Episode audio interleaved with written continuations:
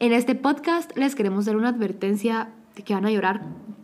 Yo la verdad, a ver, vamos a escuchar una historia muy triste. No muy triste, muy emotiva más bien. Y la verdad es que es segunda vez que la escucho. Y según yo, por no ser la primera vez que la iba a escuchar, pues ya no iba a llorar. Pero siempre logra sacarme las lágrimas, Pablito. Entonces, pues nada, ¿qué tienes que decir tú, Fer? Eh, sí, es lo que dijo, lo que dijo Mili. Cabal es la segunda vez que la escucho yo. La, la primera la escuchamos en lugares totalmente distintos, pero es una persona que ahorita hizo énfasis en otras cosas.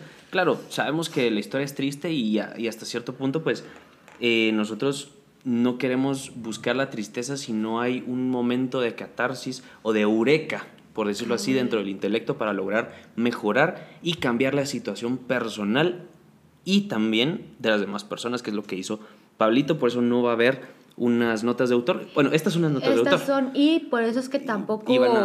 por eso están al principio. Ajá, y por eso tampoco es que hubo tanta intervención durante el podcast, porque la verdad es que sí consideramos que es una historia que merece ser completamente escuchada. escuchada. y con conciencia.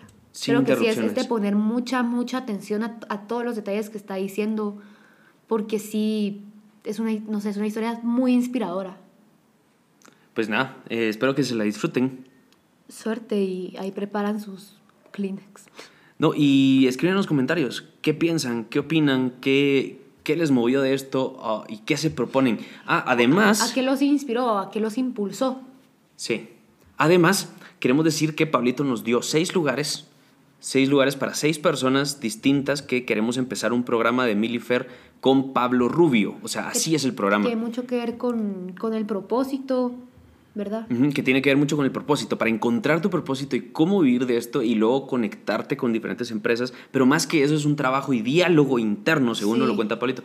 es largo. Yo creo que es como que también para ese proceso, para ser completamente amor. Y parte de esto, de ser completamente amor, por eso queremos invitar a seis personas que realmente lo necesiten a este curso de transformación del propósito. Tiene, pues, o sea, eh, es, la largo. verdad es que sí se necesita un compromiso completo, o sea, total es un de la compromiso persona, totalmente largo. Pero por, por lo mismo que es largo, va a crear un gran impacto en tu vida. No es como que sea una masterclass de dos horas que puede que salgas de ella y salgas extasiado, así con quererte comer al mundo y al primer obstáculo, ¡fuf! te apagas. Calculale cuatro meses a, más. O sea, sí, más o menos. Y, mínimo cuatro meses. Y sería, una vez a la semana. Sería en línea. Las primeras es en línea hasta que después ya hagamos como ciertas situaciones eh, grupales y, todo. y el también, futuro, pues vamos a dar más información acerca de esto. Otra de las situaciones, pues ya contáctenos directamente a nosotros, o sea, directamente a Milifer, manden un mensaje en Instagram, arroba guion bajo Milifer, eh, para ver si, si son como, si son esas personas y cuéntenos un poquito de por qué necesitan este, De este por qué proyecto. y cómo lo Y, podrían cómo lo aprovechar. Sí, porque no es nada más Solo yo quiero y ya necesito. estuvo. No, es, es un poquito más profundo, Es un compromiso el que tenés que tener. pero te dan por seguro que su vida les va a cambiar. O sea, conocer a Pablito en mi caso me ayudó un montón. No, no tomé su curso per se, pero ha sido uno de los amigos que ha estado en mi vida siempre y con una sonrisa.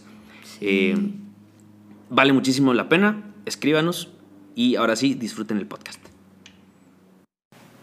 Hola, hola, ¿qué tal? ¿Cómo están? Sean todos bienvenidos a un podcast más de Milifer en Blanco. En esta ocasión tenemos a una persona que queremos mucho, admiramos mucho, nos conocemos de hace un par de añitos, pero igual ha sido una persona que, una de las personas que más ha impactado, por lo menos en, mi vida, en cuanto a escuché su historia personal y se convirtió en un referente a cómo llegar a tratar a la gente. Eh, es muy carismático, tiene una habilidad impresionante con las personas y pues nada, aquí tenemos a Pablo Rubio, Pablito. ¿Qué tal, Pablito? ¿Cómo estás? Es un gusto estar aquí, mi amigo, pero con tanta introducción, mira vos, mejor decir que soy tu amigo. Eso es suficiente para mí. Sí. Qué, eh, qué gusto estar aquí. Gracias por invitarme. No, hombre, no, gracias por aceptar la invitación. Creo que es un podcast en el que vamos a aprender un montón. O sea, Sí. ya llevamos platicando, o sea, el usualmente con los invitados platicamos Como 15 15 minutos, minutos, 20. cabal. Ahorita vamos platicando dos horas y no las hemos grabado. Se nos fueron volando. Sí, ya. se nos han ido volando las dos horas. Sí, como hora loco. y media. Eh, pues nada, ¿verdad, Pablito? Que era, gracias por estar aquí. Y como te comentábamos, una de las razones por las cuales te invitamos es porque te admiramos, sos una gran persona, sos auténtico y sos creativo. O sea, creo que están las tres formas porque justo nos estabas hablando un poquito de, de- del... Un poquito, un montón de todos los temas posibles, de cómo, mm, de cómo ver a la, a la gente, cómo verla como personas, o y no como, como un producto que me va a consumir, co- que va a ser una, no sé, una compra más, un, número más. Y es algo que sí tenemos que decir mucho y que admiro un montón, eh, ese, esa gratitud que decís todo el tiempo a todas las personas, el gracias por lo que haces, de dónde surge, cómo, de dónde viene esa, e- ese agradecimiento genuino, porque es genuino, se te nota en- Sí. en, los ojos y en la cara decir, ¿en serio te agradezco? Aunque no me estés afectando de forma directa, lo haces de forma indirecta por lo que estás haciendo. A la voz, mira, de veras que no tenéis ni idea, eh, mucha, no tienen ni idea. Ahorita me están trayendo a luz tantas cosas y, muchas personas me lo han preguntado, o sea, pero ¿por qué das gracias? Mira vos, te lo pongo así. Cuando tú le decís a alguien, mira, valora tu comida, valora tu comida, valora tu comida, pero si así ha tenido siempre el plato de comida ahí lleno en su casa, pues sí, a él dice, ah, valoro la comida, perfecto. Pero deja que pase hambre una semana. Deja que pase hambre unos 15 días. Después pregúntale, mira, ¿cómo valoras ahora tu comida? Ah, Gracias. es Muchísimo. diferente. Entonces, esa experiencia de piel, de dolor, de, de esa experiencia de hambre, esa experiencia de frío, esa experiencia de maltrato humano, eso fue lo que a mí me dio la conciencia para que cuando yo encuentro a alguien que hace algo bueno por esta humanidad, yo lo valoro. ¿Por qué? Porque a mí me hubiera gustado que esa persona estuviera cerca de mí cuando yo estaba creciendo, vos. Ok. Porque la gente lo hace, o sea, por ejemplo, cuando mucha gente hace las cosas porque, ah, ni modo, me Porque están obligando. Ajá. Porque, ah, ni modo, me pagan, entonces, sí, o sea, dame mi pisto y yo te, te, te doy lo que me dijiste que te diera. Pero cuando encontrás a alguien que hace algo porque verdaderamente es- está haciéndolo porque lo, lo disfruta, lo goza, mano, qué rico hubiera sido crecer con esas personas rodeándonos a nosotros, pues. Sí. Entonces, por eso es de que doy las gracias, vamos, porque cuando llegas al momento de disfrutar la comida después de haber pasado hambre, ahí encontrás el sentido racional, pero pasas a un nivel espiritual y afectivo. Y ese nivel es el que le da sentido a tu racionalidad. Porque, bueno, te- tener la idea, que Virgo, pero Ajá. valorarla en carne propia ya no es solamente entenderlo, vos es verdaderamente llevas el entendimiento a un plano superior. Entonces, mano, valoras el clima, valoras las amistades, valoras a alguien que te trata bien, valoras cuando llegas a una empresa y la persona, en vez de decirte el script, bienvenido, muy buenos días, aquí le vamos a servir lo que usted quiera, ¿qué quiere? Menú número uno, número dos, número tres, o sea, vos decís. ¿De verdad usted, me- usted, usted me está dando a mi aprecio? O, o sea, Oh, le, están sí. dando, Solo- o le están dando un bono por esto. Entonces, mano, de ahí viene esa gratitud. Y yo esto se lo debo a la vida, ¿verdad? A Dios, porque mm, desarrollas esa, esa sensibilidad con las experiencias. Así que, sí, sí, me, me encanta, ¿no? Y gracias vos por, por, por, por invitarme acá de nuevo. No, hombre. De verdad, de nada, de nada. Es, es un placer. Y, o sea, quiero como, primero que nada, queremos como entender un poquito el, el contexto del dolor humano. Nos has contado tu historia a cada uno por separado, pero creo que es una historia que vale la pena. Si no quieres contarla, pues no la contes, No, pero perfecto. es una, es una historia que Vale tiene, la pena ser escuchada. tiene que ser escuchada. Es, es impresionante. Ajá, Apre- aprendes un montón. Mira, va, perfecto, mira. em, hay veces, mira, te voy a, voy a contar la historia y la historia me va a dar contexto para ir explicando las cosas a las que me dedico, por qué hago el trabajo que hago, porque es que soy agradecido al asunto, ¿no? Entonces, mira, cuando yo vine al mundo, yo vine al mundo y... em, ponete, la noticia de que iba a venir al mundo no fue bien recibida, ¿no? ¿Por qué? Porque por un lado, eh, por entre mi papá y mi mamá son mis ángeles y fueron unos regalos de Dios para mí. Yo sin ellos no sería lo que soy. Y claro, yo voy a cometer muchos errores en mi vida, pero vamos a esto. Cuando mi papá y mi mamá se casaron, la promesa y la condición fue, ok, yo me caso contigo, pero prométeme que no vamos a tener hijos. Entonces mi mamá un día me dice, ¿no? Mira, ya después yo convenzo a tu papá. Eso era lo que pensaba mi mamá, ¿no? Y cuando mi papá se entera que mi mamá estaba embarazada, lo percibió como un engaño, ¿no? Entonces, eh, mi papá es una buena persona, pero eh, digamos que mi papá entendía esto como una traición. Entonces mi papá, eh, bueno, ahí empieza una relación difícil, ¿no? De rechazo. Bueno, al final de cuentas logro nacer, eh, y vengo a una familia, ¿no? O sea, eh, mi nacimiento costó porque mi mamá pasó mucho tiempo sola, eh, se le complicó el embarazo y bueno, logro nacer y se juntan mis papás, pero no por los motivos correctos, sino había una relación, digamos que, digamos que forzada. Entonces, en esa relación forzada, eh, mis papás estaban juntos unos meses y se separaban otros y se peleaban, ¿no? Y se juntaban otros dos, tres meses y se separaban, ¿no? Entonces, pero como tú eres pequeño, ¿verdad? Tú vas creciendo y viendo esto.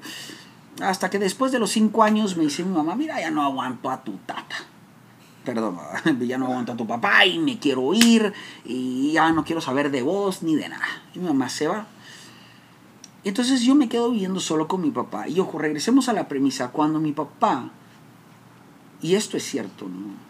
Mi papá, una idea que siempre me transmitía es, tú sos una carga para mí, ¿verdad? Y esto se decía, pero se transmitía en el lenguaje no verbal, en el trato, ¿verdad? Y uno se sabe dónde uno es querido y dónde, uno no es querido y no es bienvenido. Entonces, lo que pasa es de que mi papá tenía muchas, o sea, estaba pasando por etapas muy difíciles, ¿no? Eh, le había ido mal con mi mamá, eh, él no quería tener otro hijo, eh, tenía sus retos financieros, de trabajo, de proyectos, y digamos de que conforme pasó el tiempo, yo después me di cuenta de que mi papá tuvo una, un desarrollo, un crecimiento muy duro también. Entonces mi papá todavía tenía sus fantasmas, ¿no? Y él no era el culpable, sino que él era un producto, o sea, de las circunstancias que le habían tocado, ¿no? Entonces cuando mi mamá se va, ahí empieza a cambiar mi vida, porque mi papá me recuerdo claramente que me dijo, ahora sí vas a aprender, hijo de la gran chingada, sin decir la palabra específica, ahora vas a aprender lo que es la vida de verdad. Y cuando mi mamá se va, se va con ella mi alegría y mi felicidad. ¿Por qué? Porque mi papá era una persona que vivía con tanto em, deseo de querer enmendar su vida o de querer resolver ciertas cosas entonces esa preocupación lo hacía él siempre estar muy violento. Mi papá era una persona violenta, creció en una Guatemala donde el más popular era el que más le pegaba a todos. Eh, una figura de esas tradicionales, ¿no? Donde el, eh, yo, yo mando porque yo te pego y soy más fuerte, ¿no? Entonces, eh, entonces eso también vivíamos en la casa, ¿no? Entonces en la casa era, bueno, hijo de la gran, o haces esto, te voy a pegar. Y, y de veras, mi papá me pegaba duro, me pegaba tan duro que yo me orinaba del miedo solo de, de, sentir a mi papá cerca, ¿no? Y, Entonces, ¿qué pasa? El abandono de mi mamá causa un impacto emocional, psicológico, y mi papá no tenía las herramientas, los recursos para tratar conmigo, eh, entonces a él se le hacía difícil. Entonces, claro, siempre me tenía la comida, a nivel intelectual era muy difícil tratar con mi papá. Yo nunca tenía una conversación con él. Era todo siempre de amenazas, manipulaciones. Entonces a los siete años de edad, seis años, siete años, yo ya me preguntaba, como no me gustaba la existencia, o sea, la vida, yo decía, pero ¿para qué venimos al mundo, no? O sea, ¿será que venimos a sufrir acá? Porque yo no puedo ver a las personas adultas felices. Porque yo no puedo ver que las personas se unen de una manera positiva para construir proyectos más grandes que nos beneficien y nos hagan de verdad felices. No que miro que se utilizan. miro que las personas se manipulan unas a otras. Y yo crecí súper manipulado, pues, o sea, o haces esto o te cae, o esto o el otro, o el palo y la zanahoria, pero a mí nunca me ofrecían zanahoria. Entonces, era o palo o palo. Entonces, eh, y yo llegaba con un líder espiritual, ¿no? Pero entonces yo no le iba a contar a él que a mí me pegaban en la casa, ¿no? Porque a mí me daba miedo, mi papá se entera que yo cuento esto y me va a agarrar si me pegaba duro ya por sí. Entonces a las maestras del colegio les contaba esto, y, o sea, no se los contaba específicamente, pero trataba de buscar respuestas. O sea, tenés 6, 7 años, ¿cómo articulás una pregunta que pueda hacer que tu mentor o la persona que supuestamente te debe dar respuestas sobre la vida verdaderamente te guíe? Es bien difícil. Entonces eh, no encontraba respuestas, mm, caí en una crisis existencial a los siete años muy profunda. No le encontraba sentido a... O sea, no podía salir a la calle a jugar porque mi papá me tenía prohibido. O sea, yo vivía casi encarcelado, no podía jugar con amigos, no tenía hermanos, yo no tenía con quién compartir. Mi sufrimiento lo viví solo. Entonces era como una cárcel. ¿Verdad? Entonces, pero ¿qué pasa cuando tú tienes un hermano? Porque yo he visto personas que han crecido en circunstancias muy similares, pero tienen un hermano. Entonces, la carga se comparte. El sufrimiento se vuelve, claro, es un sufrimiento, pero es compartido. Entonces eso genera una unidad, genera, bueno, yo te apoyo, estamos en el sufrimiento, pero yo no tenía eso yo no tenía nada, yo no tenía con quién hablar, yo no tenía con quién platicar. Entonces a mí lo más que me quedaba era o, me volvía loco o encontraba en mi mente recursos para tratar de salir adelante, ¿no? Entonces una de las cosas que mi mamá me dejó antes de irme, ella siempre me hablaba de Jesucito, ¿no? Y, yo, así es como mi mamá me enseñó sobre Dios. Mira Jesucito y recémosle en las noches. Entonces yo solito empecé a buscar a Dios. ¿Por qué? Porque yo no encontraba cómo la vida se me iba a componer. Entonces, la esperanza de mi corazón y mi anhelo estaba puesta en, ok, ojalá que las metáforas de todo lo que existe en, esa, en, la Biblia, ¿no? de todo lo que se nos comparte en, eh, la iglesia, en esto, en el otro, ojalá que esas metáforas eh, sean ciertas. Entonces yo me alimentaba esa esperanza de que en algún día podía cambiar la realidad. Pero del dicho al hecho hay mucho trecho, entonces no cambiaba nada, la situación se volvía más difícil. Bueno, total de que así crecí. Eh, mi, válvula de escape era eh, eh, el ejercicio. El ejercicio a mí me ayudaba a calmar mi ansiedad, a calmar mi mente, no tenía con quién platicar, pero bueno, el ejercicio se volvió para mí un sistema de apoyo muy positivo. Entonces, así crecí eh, a los 10 años, o sea, no encontraba sentido, no me gustaba la, el colegio, en el colegio, yo cómo iba a poner atención, ¿no? O sea, estaba mal, me iba mal emocionalmente, a mí me trataban de pendejo para abajo, mi papá me decía todos los días que era un animal, que era un hijo de la gran, tantas que por mi culpa él no podía estar bien, eh, vení para acá imbécil y que no sé qué y que no sé cuánto. O sea, esa era mi vida, ¿no? Y me trataba de estúpido. Entonces, ¿qué pasaba? No solamente me trataba de imbécil, me pegaba, vivía yo con miedo. Y mm, vivía con miedo, entonces me iba mal en las clases, ¿no? Y cuando yo recibía las notas de la clase, me echaba un montón de clases y decía, ah, no, de plano mi papá tiene razón, de plano soy un mula, soy una... Mi papá me decía que yo era retrasado mental. Entonces, nunca se me olvida porque me, él me trataba de retrasado mental toda la vida. Entonces yo iba en el carro y, yo miraba a las personas que se te acercan, ¿no? Y, las personas de la calle, los mendigos, los que te piden limosna, ¿verdad? Y entonces yo miraba algunas veces a alguien que tenía algún, alguna discapacidad. Alguna discapacidad. Y entonces yo lo miraba y decía, hijo, la gran, así soy yo, decía yo. Porque claro, yo hacía las mates, ¿no? Yo hacía la lógica. Entonces me va mal en las clases, me va mal en mi casa, me va mal en todos lados. De plano, esto es mi vida, ¿no? Pero a los 11 años entra una chica nueva al colegio. Yo dije, ay, hijo de la grande. Ahora yo no sabía lo que era el amor, ¿no? Y resulta de que todos nos enamorábamos de ella, ¿no? Y ah, la gran fue fantástico porque ella caminaba, ella pasaba enfrente. Y yo, ¡uh! ¡Qué linda! ¿va? Ese, ese aroma de esa chica, ¿no? Y ahora ya, ahora que ya soy adulto y me encanta contar esto porque ahora ya sé a qué olía, ¿no? Ella olía a suéter de lana guardado en un closet de madera en una casa bien húmeda. Entonces, pero para mí esa era la gloria, ¿no? Y mira qué magnífico, porque un día nos invita a jugar escondite, ¿no? Y venite para que no sé qué. Y entonces estábamos ahí todos jugando y, y ella era una líder, vos. Esa líder me inspiraba, ¿no? Entonces, total de que manda a todos a esconderse y me dice, Pablo, venite a esconder conmigo, me dice. Y yo, está bueno. pues, Con mucho mandás". gusto, vamos Claro que sí. Ajá. Entonces, fíjate vos de que nos fuimos a esconder, vamos, y mi cuate bien burro va a buscarnos bien lejos, va. Y yo así pegadito a ella, sintiendo ese aroma, va. Y en una de esas manos se da la vuelta y nos encontramos la mirada, vamos. Y yo, ¡Ah! hijo de la gran, ¿y ahora qué? Dije yo, ay, yo no sabía qué iba a pasar, pero ella ya sabía lo que iba a pasar.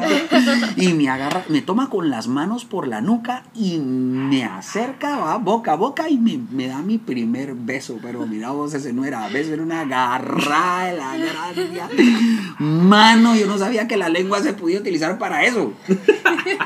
Mano, y, y, y fíjate vos de que a la gran, eso fue una sensación increíble, vamos. Yo sentía que a mis pies se elevaron y como que yo me estaba yendo al cielo y que lo único que me, me- me amarraba al suelo era la lengua de ella. Imagínate esa babosada, decía, voy a- me voy al cielo, pero agarrame, agarrame porque si no me voy, va. Y fíjate vos de que ese día yo me recuerdo, vamos, que en la noche yo decía, a la gran, ¿será que este es el sentido de la vida? Yo decía, puchicas, a mí mi papá me agarró a palazos, me patea, me golpea, me insulta, me dice que soy un imbécil. Yo he llorado toda mi vida, babos. He, pasado un sufrimiento existencial, no tenía amigos. O sea, la vida es una porquería. Y ahora viene este angelito a salvarme, mano. Yo digo, este debe ser el significado de la vida, ¿no? Ya no más. Y yo dije, bueno, papadito, o sea, yo hablándole a Dios, ¿no? Si tú, si tú me mandaste a mí, ella, yo estoy dispuesto a pasar cualquier cosa si ella me sigue dando esos besos. Y mira, mano, llego yo después a la escuela, ¿no? Y pues chicas, yo ya un hombre nuevo, pecho afuera, vamos, y mi mejor amigo me dice, Pablo, ¿y vos qué te pasó? No, yo ahí mi primer beso. ¡Hola, vos! Y contame, me haces la babosa, mano, eso, mira, no hay nada mejor en este mundo, pero de mi cuate. Ya me dieron ganas, vos, vamos, que están dando besos, mis. ¿Cómo así? Le digo yo.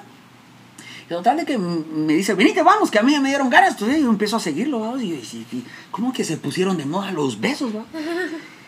Y mira, mano, llegamos detrás de unas aulas, vamos, y había una cola con unos tres, cuatro chatos, vamos, ahí esperando el beso, va. Ay, esta mara, ¿qué onda, vamos? Y cuando volteo a ver, la que les estaba dando los besos, vamos, mi angelito.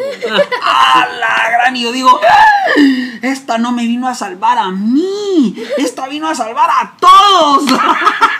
Y yo dije, mano, ala, no puede ser, vamos. Entonces, pero mira, no, no, no se me olvida porque seguía yo preguntándome acerca de la existencialidad, ¿no? O sea, ¿para qué estamos acá?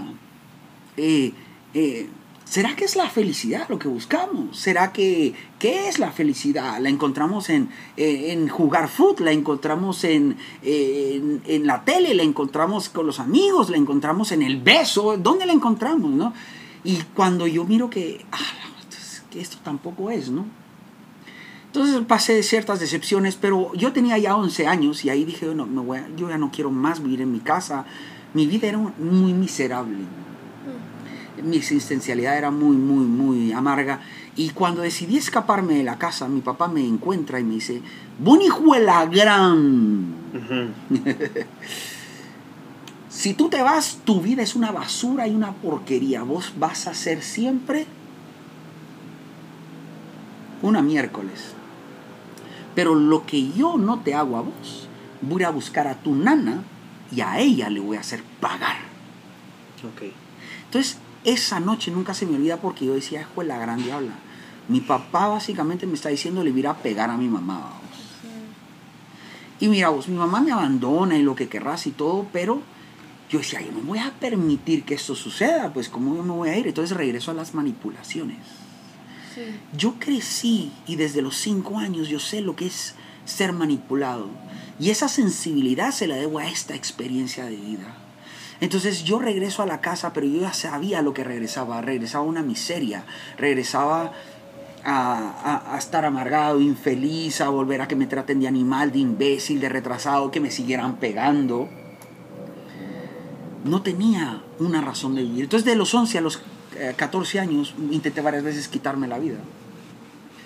Eh, intenté tirarme de un puente, intenté... Eh, eh, etcétera, etcétera, muchas cosas. Total de que siempre que llegaba a estos momentos, había algo que no me permitía terminar con mi vida, ¿no? Entonces el día que llega al puente, sí, que me tiro, que no sé qué, y cuando me estaba subiendo en las barandas paralelas, ¿no?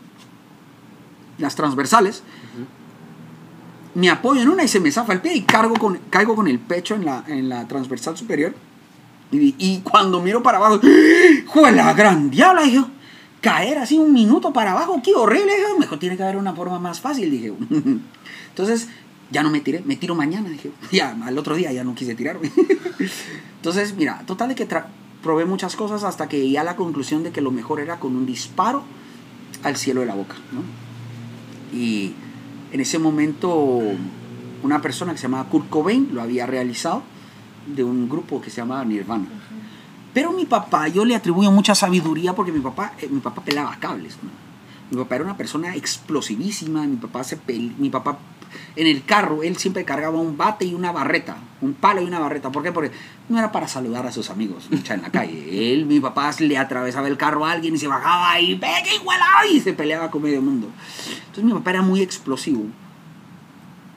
Entonces yo creo que mi papá tuvo mucha sabiduría porque nunca tuvo pistola en la casa. Si mi papá hubiera tenido pistola en la casa, yo no estaría aquí. Yo sí intenté de verdad terminar mi vida.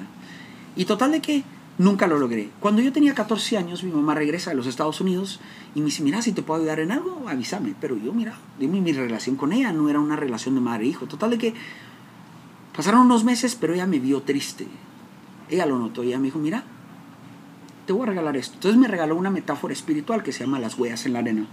Entonces yo ahí la tenía en mi mesa noche y como yo no dormía bien desde que yo era pequeño, porque a mí me daba miedo dormir en mi propia casa, eh, total de que una noche que no podía dormir, agarró esta cosa y empezó a leer, ¿no? Que una persona muere y va al cielo y se encuentra con su creador y le dice el creador, bienvenido al cielo. Y el otro, ¡hala, qué bueno conocerte al fin! Y, qué. y le dice Dios, ¿ves el mar y la arena?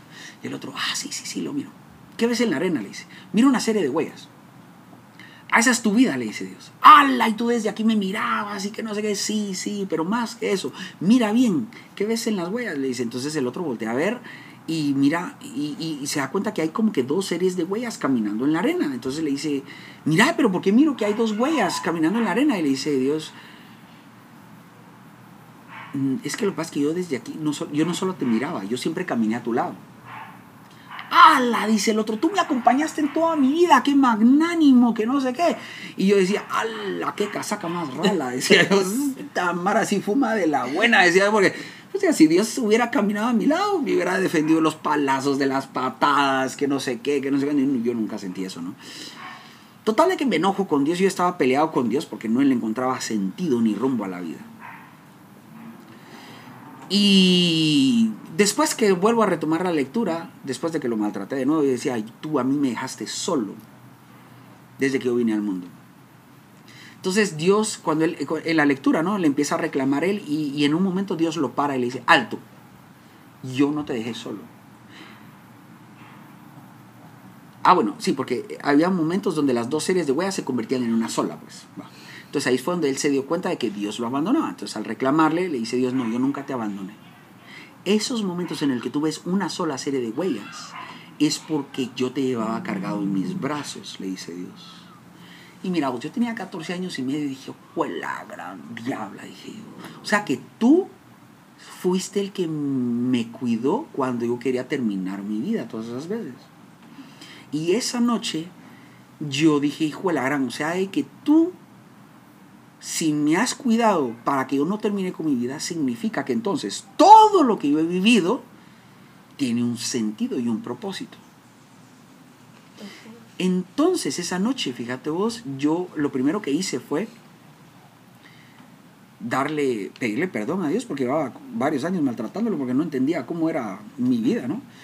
Pero le dije, mira, discúlpame, pero que era, era mi ignorancia, ¿no? Y esa noche yo comprendí que todo lo que yo había vivido tenía un propósito para el mañana. Y esa noche yo hice la primera promesa de mi vida. Yo dije, yo prometo, después de que me pedí perdón a Dios, le dije, mira, gracias por lo que estás haciendo por mí. Entonces, si significa que tú tienes un propósito para toda mi vida, hoy empiezo a construirlo. Y voy a necesitar de toda tu ayuda. Mi primera promesa es la siguiente. Yo prometo que mis hijos van a vivir a, van a venir a un mundo que yo nunca tuve y van a venir a una familia que yo nunca tuve. Y yo me prometo empezar hoy a trabajar por ese mundo y por esa familia que yo nunca tuve. Entonces ahí tomo una decisión, ¿no? Eh, nunca se me olvida, yo quiero llegar a ser el héroe de mis hijas cuando ellas tengan 5, 10, 15, 20. Eso nunca se me olvida. Porque yo, yo, o sea, el heroísmo también era algo que a mí me enamoraba, porque para, para, para soportar la realidad tenía que creer en algo, ¿no? Entonces el heroísmo era una justificación maravillosa. Total de que, bueno, al otro día me levanto, llamo a mi mamá y le digo, mira, me dijiste que me ayudabas en algo. Me dice, sí, ¿qué necesitas? Autoestima. ¿Y esa babosada qué es? Me dice. bueno, yo me creía el más mula del mundo, el más tonto de todos, yo nunca voy a lograr nada. Bueno, total de que... ¿Y cómo le hacemos? Me temí al karate. Porque a mí me pegaban tanto, me iba mal en todos lados, que yo lo único que quería era aprender a defenderme. Entonces mi mamá me dice, pero tu papá si se entera te va a pegar, que no sé qué, no importa, me arriesgo. Me metí a las artes marciales, iba a escondidas, y de pronto mi papá se entera y me dice, hijo de la gran chingada, ya me enteré que estás haciendo artes marciales, sos un mula. Pero ¿sabes qué? Gastate el pisto de esa tunana, que esa tunana no sirve. Y vos sos una basura.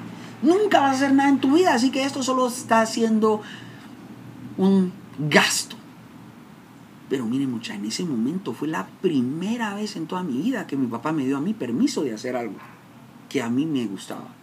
Yo volteé a ver para arriba y le di gracias a Dios y dije, oh, gracias. Mucha, me adelanto la historia, me volví un gran peleador, me volví un muy buen cinta negra. Eh, tanto que me llegaron a patrocinar, me fui a competir representando a Guatemala. Y me recuerdo la primera vez que gané mi primer título internacional, vamos, que cuando Gano y ahora campeón de la categoría, Guatemala, llorando, puro, mula, y todos los demás, ah, de plano se merecía ganar, pero no sabía esa mara porque lo que resonaba en mi cabeza cuando me dijeron campeón internacional y de la categoría, lo único que resonaba en mi cabeza fue toda esa programación que mi papá había hecho en mí. Sos un animal, sos una basura, nunca vas a lograr nada en este mundo. Y ese día yo dije, eso no es cierto. Yo sí valgo y yo sí he logrado esto, también voy a lograr las demás cosas. Entonces, vamos, regreso a cuando seguí cambiando mi vida, ¿no? Entonces, eh, yo decía, ok, la clave para la transformación de la vida no está en qué computadora tenemos, en qué carro tenemos, sino está en cómo nosotros transformamos nuestras decisiones. Entonces dije, ¿cómo yo hago para aprender cómo manejar mi cabeza, mis emociones, para tomar mejores decisiones? Digo, ¿qué carrera estudio? Fue la gran, dije, medicina, después psiquiatría, música, esos son 15 años, aquí horas, en 15 años yo no tengo 15 años para cambiar mi vida, yo necesito ya cambiar mi vida, estoy viviendo como esclavo, ¿no? Entonces me meto a estudiar psicología, mi papá se entera, venir para acá, imbécil, ya me enteré que estás estudiando una carrera de... Mm, me insultó. Y ese tu deporte también es de aquí. Y insultándome. Entonces, ¿dejas esas dos babosadas o te las vas a ver conmigo? No, papá, yo no voy a dejar eh, eso. Entonces, yo ya, ya, estaba, ya estaba inscrito en la universidad y mi papá se me acerca, bueno, pero em, me dice, mira, hijo la gran y se para, vamos, yo ya tenía que 18 años, ¿no? Y mira, y dejas esa babosa, te voy a pegar otra vez, que no sé qué. Esa noche yo ya era cinta avanzada de artes marciales, no me recuerdo, yo no, no, no, me recuerdo si era cinta negra, pero total de que, eh, mira vos, no hay peor cosa para alguien que es un abusador a que su víctima le pierda miedo, a un manipulador. Entonces esa, esa noche que mi papá me, me, amenaza de que me iba a pegar, yo nunca le he levantado las manos a mi papá, vos, pero esa noche lo que hice veo fue, le levanté la barbilla Y le dije, pégame pues. Y cuando mi papá estaba así para pegarme, cuando vio que yo le puse así la barbilla, mi papá, mira, mano, yo le vi los ojos. Y en ese momento, andate, me echó de la casa. Mira, mano, la mejor experiencia de mi vida. Vamos, yo volteé a ver para arriba, le di gracias a Dios. Y mm, bueno, entonces regresamos. em, Va, entonces mi papá me echa de la casa, ¿no? Me voy a vivir donde mi mamá. Porque yo, mira, salí de la casa y yo feliz. Y yo volteaba a ver al cielo y le daba gracias a Dios, gracias Dios, porque ahora me voy. Mi papá me echó de la casa, pero ahora me voy tranquilo porque sé que no va a ir a, no voy a, ir a pegarle a mi mamá. Entonces yo no tenía dónde ir. Y mi mamá vivía en un apartamento muy, muy chiquito, vamos. Entonces mi mamá, la llamo, mamá, mira, mi papá me echó de la casa. ¿Y qué vas a hacer? ¿Me das permiso de irme a vivir contigo? Pero aquí no hay dónde. Hay un closet grande, me dice. No importa, mamita, yo lo que quiero es tener paz. Y ahí vamos a una de las cosas, ¿va? Porque yo más que la felicidad, yo buscaba paz en mi vida. Yo, para mí la felicidad era un lujo. Yo necesitaba paz. Entonces, me fui a la casa de mi mamá y me arreglan el closet. y mira, esta era una casa, que era una casa, vamos, vieja, que la habían, le habían construido en el patio y después le hicieron un segundo nivel. Total, de que yo vivía eh, en el closet de un cuarto, que el closet estaba en- encima, construido de la reposadera de la casa antigua del jardín. Total, de que esa co- cosa olía, ¿no? Y yo todas las noches, mano, yo ahí, ahí mira vos, ahí apenas si cabía. Y- y el aroma no era el más agradable, pero decía todas las noches, yo voy a seguir cumpliendo mi promesa. Necesito cambiar mi vida porque la gente no necesita pasar este tipo de cosas. Y no quería que mis hijos vivieran eso.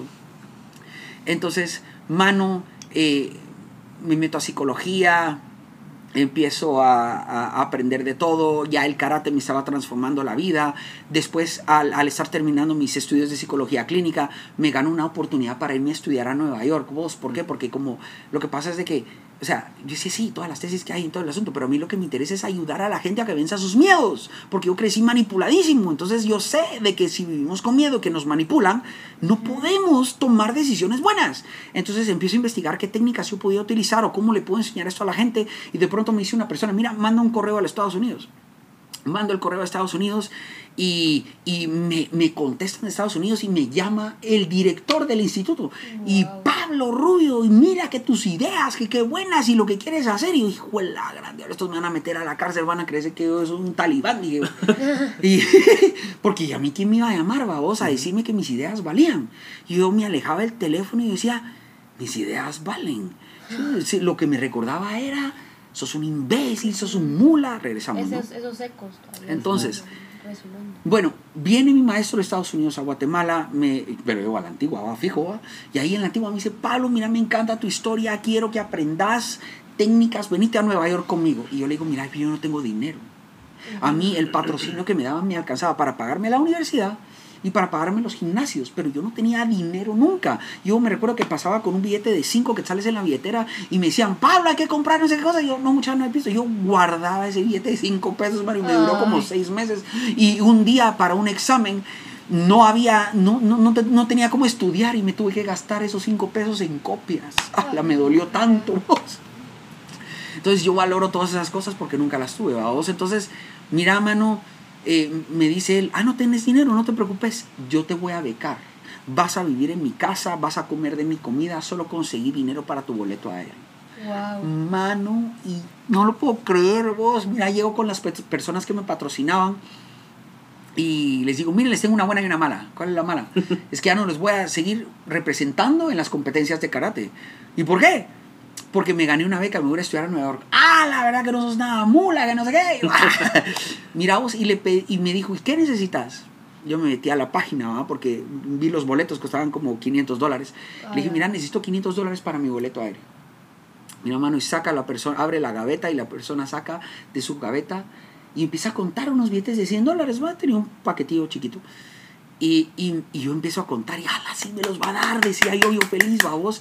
Y en eso me saca 1500 dólares. Y yo dije, de la grande, ala, son 1500 dólares, solo le pedí 500. Y me dijo, Pablo, aquí hay tres veces más de lo que me pediste. Porque cuando nosotros nos acercamos a ti la primera vez para patrocinarte, nosotros lo que te pedimos fue ética. Te pedimos que representaras bien a nuestra marca. Y tú nos has dado tres veces más de lo que te pedimos. Mira, mano, yo no lo podía creer. Vos, mano, me voy a Nueva York. Mano, yo estudiando en Nueva York, mano, yo miraba los rascacielos, yo no lo podía creer, mano. Yo decía, no, ¿de dónde chingados vengo? ¿A dónde he venido? Y todo dándole gracias a Dios, vos. Entonces, me pusieron de apodo Pablo Slow Walker, vamos. Porque como es Luke Skywalker, vamos, pero yo como pasaba mirando a los seguidores, apúrate que vamos al instituto. Total que mirados me gradúo allá y me ofrecen trabajo y yo no sé si por mula o por soñador. Mira, quédate en Nueva York, me invitan a, a un restaurante y ahí en la cena me dicen, Pablo, mira, necesitamos gente como tú aquí en Nueva York, quédate con nosotros, eh, ayúdanos, eh, queremos hacer las cosas bien, que aquí, que allá. Y mira vos, yo les digo, miren, muchas gracias, pero a mí en mi país nadie me ayudó. Y yo quiero regresar y quiero ayudar a gente. No, pero mira, que allá, que no sé qué. Y mira, mano, total de que... Les quiero compartir algo, muchis. Cuando me dicen esto, en mi cabeza vienen esos recuerdos de una vez cuando yo era pequeño, yo vivía, como les contaba, no solo con mi papá y, yo le tenía mucho pánico a mi papá. Entonces, mi papá un día me dio un plato de comida que tenía mucha cebolla y me dice, yo me la estaba comiendo, yo no podía hablar con mi papá mientras comía, o sea, yo tenía mucho miedo, entonces me, estaba tragando el plato porque tenía mucha cebolla. Ah, no te gusta, ¿verdad? Hijo de la gran... Entonces me quita el plato, me parte una cebolla en dos y me la, y me la da y me, dice, te la hijo de la gran... Y yo estaba sentado en una silla plástica, esas blancas, ¿no? Porque donde estábamos era un lugar donde había pobreza digamos que nos hacían falta cosas. Y mira, mano, me, la quiero empezar a comer y mi papá, mano, mira, no, no pude comérmela, entonces me, me pega, Me, me, pega eh, con, me pega un puño a la, a, la, a, a la cabeza, a la, a la cara, me bota y después me toma de la nuca me saca la pila, eh, enciende la pila, empieza a rebalsar el agua y me empieza a maltratar y todo, total de que... Y yo en mi cabeza decía, no, mi papá me va a ahogar y estaba, sea, ¿qué es? yo tenía como seis años, ¿va? Y entonces me empieza a sumergir la cabeza y, y mira vos, vivir esa experiencia, saber de que tu propio papá te está levantando a vos en el aire y que tiene la fuerza para controlarte y para dominarte y que te está sumergiendo la cabeza en el agua otra vez, eh, él creyó que yo me había escapado de la escuela, vamos, y no fue así. Él cree, él, ahí sí lastimosamente León juzga por su condición, ¿no? Entonces, vos te escapaste del colegio, y yo no. Entonces, fíjate vos de que te acordás del palo que te conté que cargaba en el, en el carro. Se baja del carro y me dice, hoy sí vas a saber, hijo de la agarra el palo, mano, empieza a caminar hacia mi mano y me empieza a agarrar a batazos. O sea, son experiencias que te moldean, ¿no? Mano, eh, todas esas cosas me fueron marcando. ¿Y por qué te las cuento ahorita? Porque cuando yo estaba en Nueva York y me estaba graduando y me decían, mira, quédate aquí, quédate aquí con nosotros. Yo decía, puchica, pero ¿cuánta gente no está pasando ese maltrato, esa manipulación, cuánta gente no está sufriendo y no está recibiendo ayuda.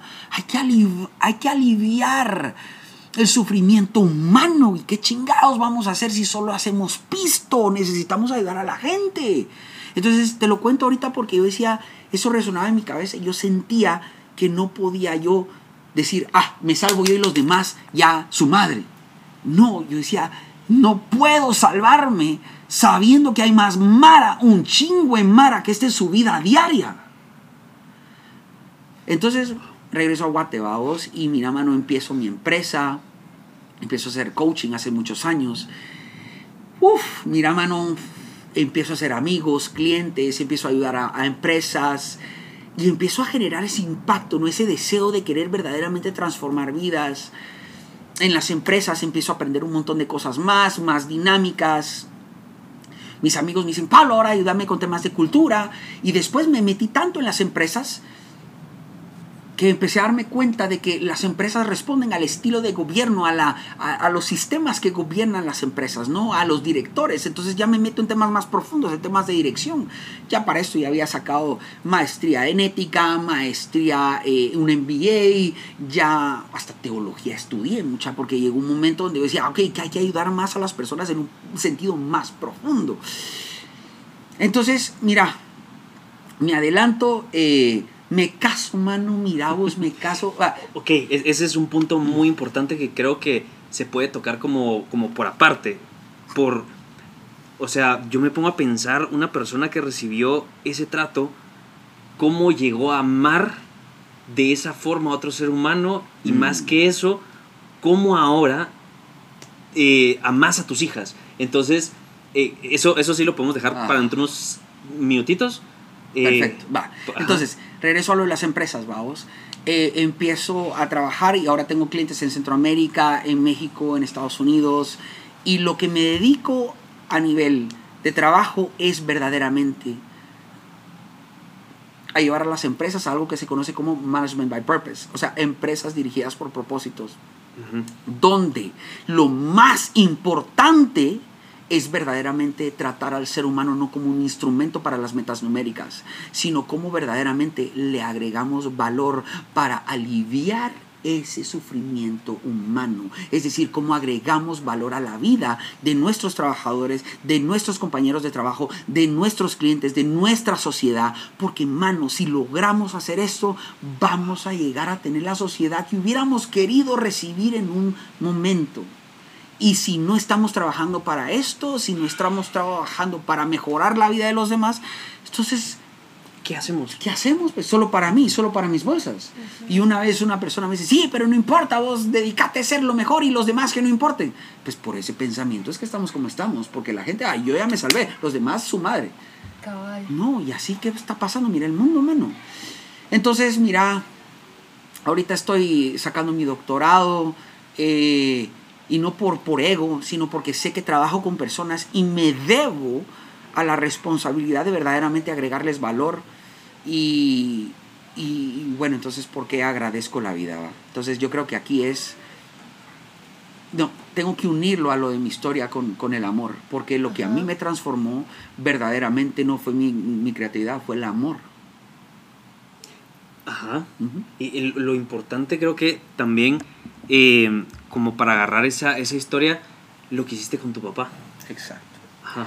¿Cómo, pero es que esto me vincula a la historia de mi familia, porque tú me preguntaste. claro, claro, todo, todo. ¿Cómo lograste llegar a amar? ¿Y cómo amas a tus hijas? Mire, muchacho, yo a mis hijas, es que no se imaginan la felicidad, me vibra eh, eh, la piel cuando estoy cerca de ellas, muchacho las agarro, las abrazo y le digo, ¿sabes que te amo? Ay, sí. ¿Y por qué? Por ahí me lo decís todos los días. ¿Pero por qué más? Porque lo demostrás. Vi esa foto, vi esa foto que estás en, en Antigua cargando a las dos. Ay, qué Mano. Sí. Ajá. Va, entonces, ¿qué pasa, vos? Yo viví toda esta vida. Y entonces, cuando mi papá me echa de la casa, ¿no? Yo tenía como un año ya de no vivir con él. Y yo no tenía una relación con mi papá, ¿no? Mi papá todavía me pegó hasta como los 16 años, ¿verdad? Entonces, pero total de que me echa de la casa y yo ya construyendo mi vida, disciplinado en el deporte, en la universidad, trabajando, construyendo las metas, tratando de hacer un mejor mundo, aliviar el sufrimiento humano. Y una noche me puse a darle gracias a Dios. Y yo le decía, Padre mío, gracias te doy porque conozco a muchas personas que me doblan la edad y no tienen ni idea de lo que quieren para sus vidas. Y yo tengo que darte gracias porque yo tengo claro lo que sí quiero para mi vida. Y lo que sí quiero para mi vida es, un, es tan claro en mi mente, en mi corazón, y lo deseo tanto que construir una mejor sociedad. Y eso se lo debo a Dios, eso se lo debo a ti. Y reflexionando sobre esto, decía, gracias, gracias. Y en ese momento me cae el 20, papá. Digo yo, me diste al mejor papá del mundo para mí. me diste a la mejor mamá del mundo para mi mano. Yo tenía 18 años cuando me cae esto en la cabeza. Digo yo, ¡a la gran diabla! Yo no sería el hombre que soy si mi papá no hubiera sido así. Yo no sería este. Entonces, el mucha gente, la pregunta que se hace en la vida es qué quiero, qué quiero y qué quiero y qué quiero. Yo cuando asesoro a mis clientes les digo, muchachos, no se pregunten qué quieren. Lo único que van a generar es ansiedad por oportunidades. Y les doy el ejemplo, cuando van al súper y tienen hambre, ustedes tienen la carreta de un montón de muladas. Sí, Sí. cabal. Entonces, el que se anda preguntando qué quiero y qué quiero en la vida, va, eh, ahora quiero esto, ahora quiero esto, quiero esto. O sea, la pregunta importante no es qué quiero. Ajá. La pregunta importante debe ser qué es lo que yo no quiero. Entonces a mí lo que Dios me dio por medio del regalo más grande fue entender durante toda esa existen- existencialidad desde que nací hasta esos 18 años, era comprender lo que yo no quería. Vamos, y a los 14 años que prometí lo opuesto, eso se lo debía a Dios y se lo debía a Dios porque utilizó a mi mamá y a mi papá porque fueron lo mejor que me pudo haber dado para entender lo que yo sí quería. Mano, y digo yo, guangos, ¿cómo le doy gracias a Dios? Amando a mi papá y dándole a mi papá y a mi mamá las gracias y dándoles a ellos el amor que nadie les ha dado. Y entonces, vamos, ahí decido. Voy a llegar a, mi, a la casa de mi papá, yo ya no vivía con él, vamos, y voy a llegar a la casa de mi papá y le voy a decir que lo quiero. Mira, mano, el primer sábado llego, le toco el timbre, él abría la cortina, ¿no? ¿Y qué madres estás haciendo aquí? Te vengo a decir que te quiero y que gracias a ti yo, yo quiero hacer una buena vida. Me, se me acerca, me empuja, me pega en el pecho, ¿no? Y me dice, andate aquí, sos un, sos un, un afeminado, un homosexual, andate, que no sé qué, que no sé cuánto, estás muerto para mí, que no sé qué. Él insultándome, ¿no? Entonces me voy. El siguiente sábado volví a llegar y volví a tocar el timbre y volví a salir y volví a decirme lo mismo. Me volví a empujar, me volví a insultar y yo me fui.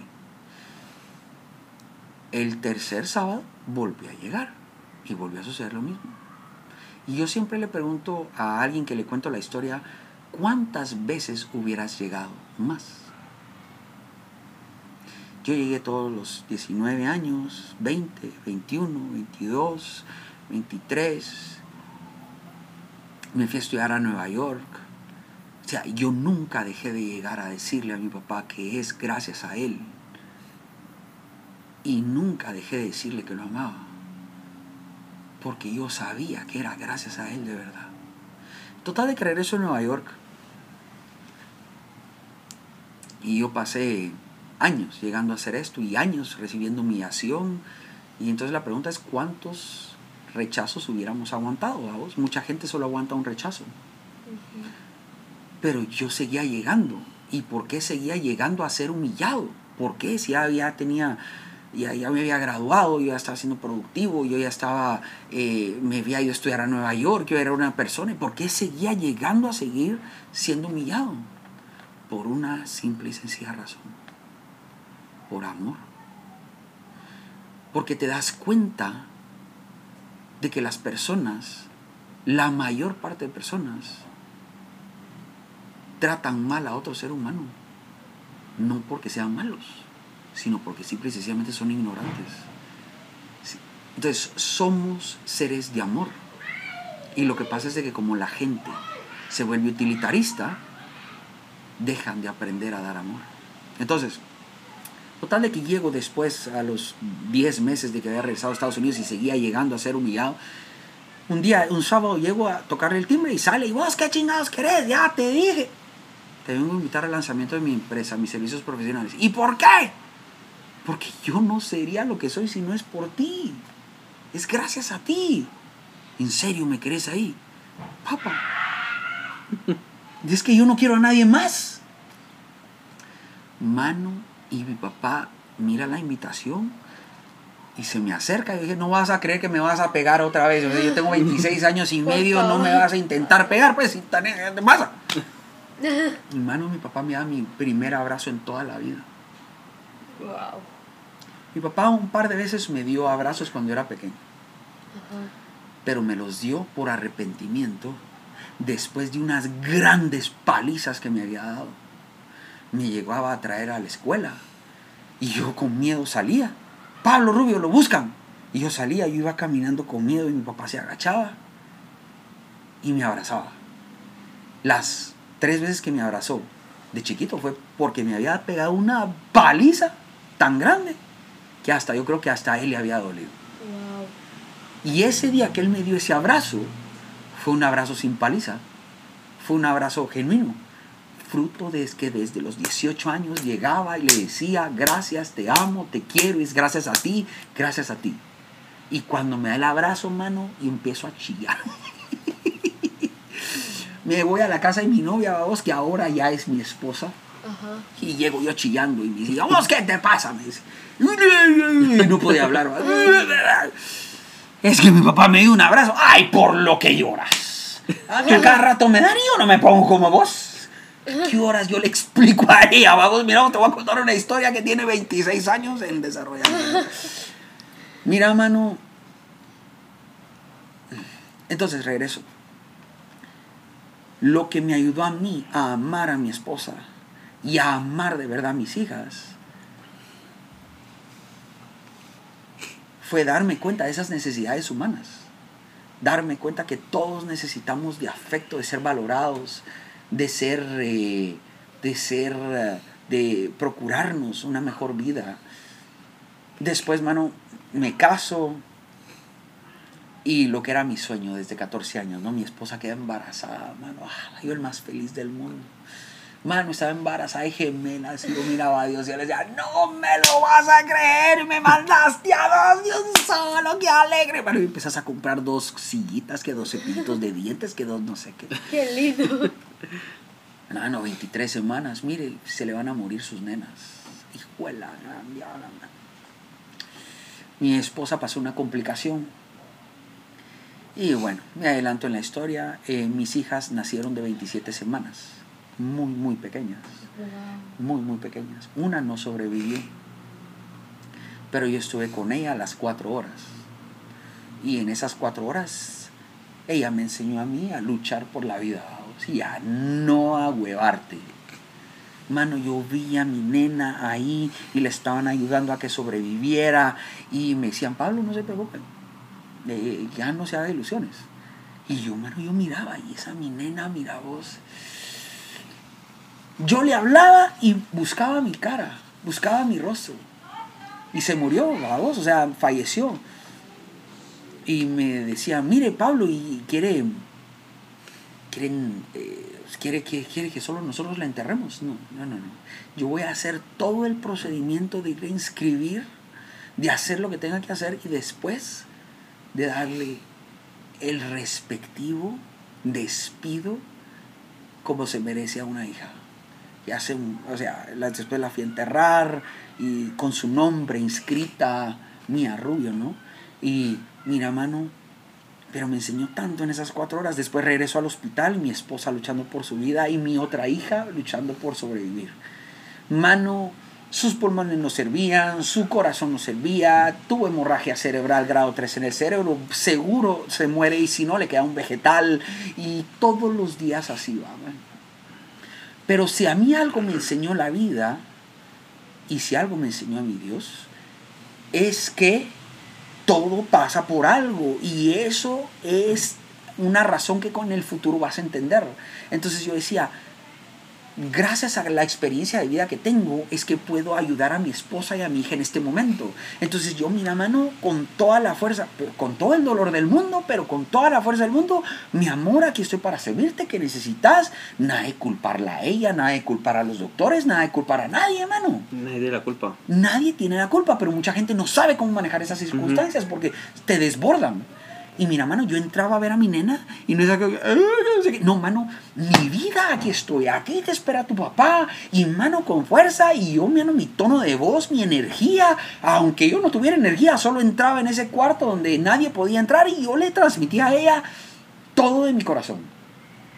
Mira, mano, fueron meses y meses y meses de lucha, no pudimos hacer muchísimas cosas. Mi hija pasó en el hospital dos, no sé, 65 días, ¿verdad vos? Y, Y, mano, fueron 65 días donde se me, se me fueron los ahorros para mi casa, se me fue el seguro, pero, mano, mira, vi tanta, tanta maravilla, tanta gente buena que llegó, mira, Pablo, aquí hay para, para ayudarte, mano, amigos con los que había trabajado. Hijo de la gran diabla. Mano, salí de ahí sin una sola deuda, salí pobre, como ya sabía yo cómo, cómo, cómo es, pero salí sin una deuda y tanta gente linda. Yo decía, wow, qué increíble, mano, mi hija. Mano, ahora mi hija habla tres idiomas, nada, hace karate. Mano, puchica, es súper inteligente. Mano, tiene nueve años y es todo lo que yo hubiera soñado. Y mi hija ahora se llama, mira, yo, yo te conté, ¿no? El nombre de mi hija es. Alegra Rubio. Y le puse Alegra porque es mi alegría, mano. Yo desde los 14 años soñaba con mi familia. Y, y mira vos, un día un mi amigo me dice, mira Pablito, pero con lo que te pasó seguro ya no vas a tener hijos. y yo me le acerco y le digo, mira, mano, decime cuál es tu miedo y te diré cuál es la siguiente lección que debes de aprender. Los miedos siempre me han indicado a mí el camino. Y ahora ya tengo mi otra nena, vamos. Ah. Entonces con la primera, la primera le puse alegría, vamos, porque es mi alegría y todo el rollo. Pero no sabía lo que las nenas gastan. pues, no se me fueron los ahorros de mi casa, que aquí, que allá. Esa cosa de ahorrar, ha sido otro tema de otro canal, vamos. Pasó segundo plano. Entonces ya con mi segunda nena, vamos, ya aprendí, vamos. Y dije, ¿qué nombre vas a poner? Ah, le voy a poner un buen nombre estratégico. Y yo, vamos, Ajá. le voy a poner Milana. Así me trae picaras. No, no, no, no, no, no le puse para que me traiga ficha, vamos, pero Milana, vamos, porque la amo y la, la aprecio mucho. Entonces, mira vos, entonces, el amor es encontrar la verdad. La verdad no está condicionada. La verdad no está, si haces esto, te doy amor. No, el amor es genuino y no pide nada a cambio. El amor es querer el bien de los demás por su propio bien. El amor es querer ayudar a que los demás tengan que comer, que los demás aprendan a salir adelante, pero sobre todo también a cuidar sus necesidades afectivas, es decir, brindarles protección, seguridad, apoyo, que la gente sepa que tienen alguien detrás de sus espaldas listos para ayudarlos, para, para darles ese mensajito, ese, esa mano en la espalda que les está diciendo, no te preocupes, aquí estoy yo, dale, atrévete, todo va a salir bien. Y mira, mano, yo me levanto ahora todos los días en la mañana a las cuatro y media. Me voy a, bueno, lo primero que hago es dar gracias, después me voy a hacer ejercicio. Y mira, mano, quiero conquistar al mundo no por ego, sino porque necesito hacer de este un mejor mundo. Porque la gente no necesita, necesitamos salir del egoísmo y necesitamos hacer de esto una mejor humanidad, donde todos nos, nos enriquezcamos mutuamente. Y cuando yo termino de hacer mis ejercicios a las seis y media de la mañana, mano, regreso a mi casa ya bañado y listo, mano, pongo la música para despertar a mis nenados y esto ha sido de siempre. Les pongo la música de los Avengers. Mano, y empieza eso y dan, dan, dan, y les abro la puerta, mano, me meto a su cuarto y empiezo a darles besos, mano. Mi amor, gracias por estar aquí. Gracias por estar en mi casa. Qué rico es tenerte. Gracias por estar acá. Man, qué rico despertarte sabiendo que te están dando besos y te están diciendo gracias porque tú me haces la vida mejor. Yo nunca tuve eso. Nunca lo tuve. Y estoy segurísimo que millones de personas jamás lo han vivido.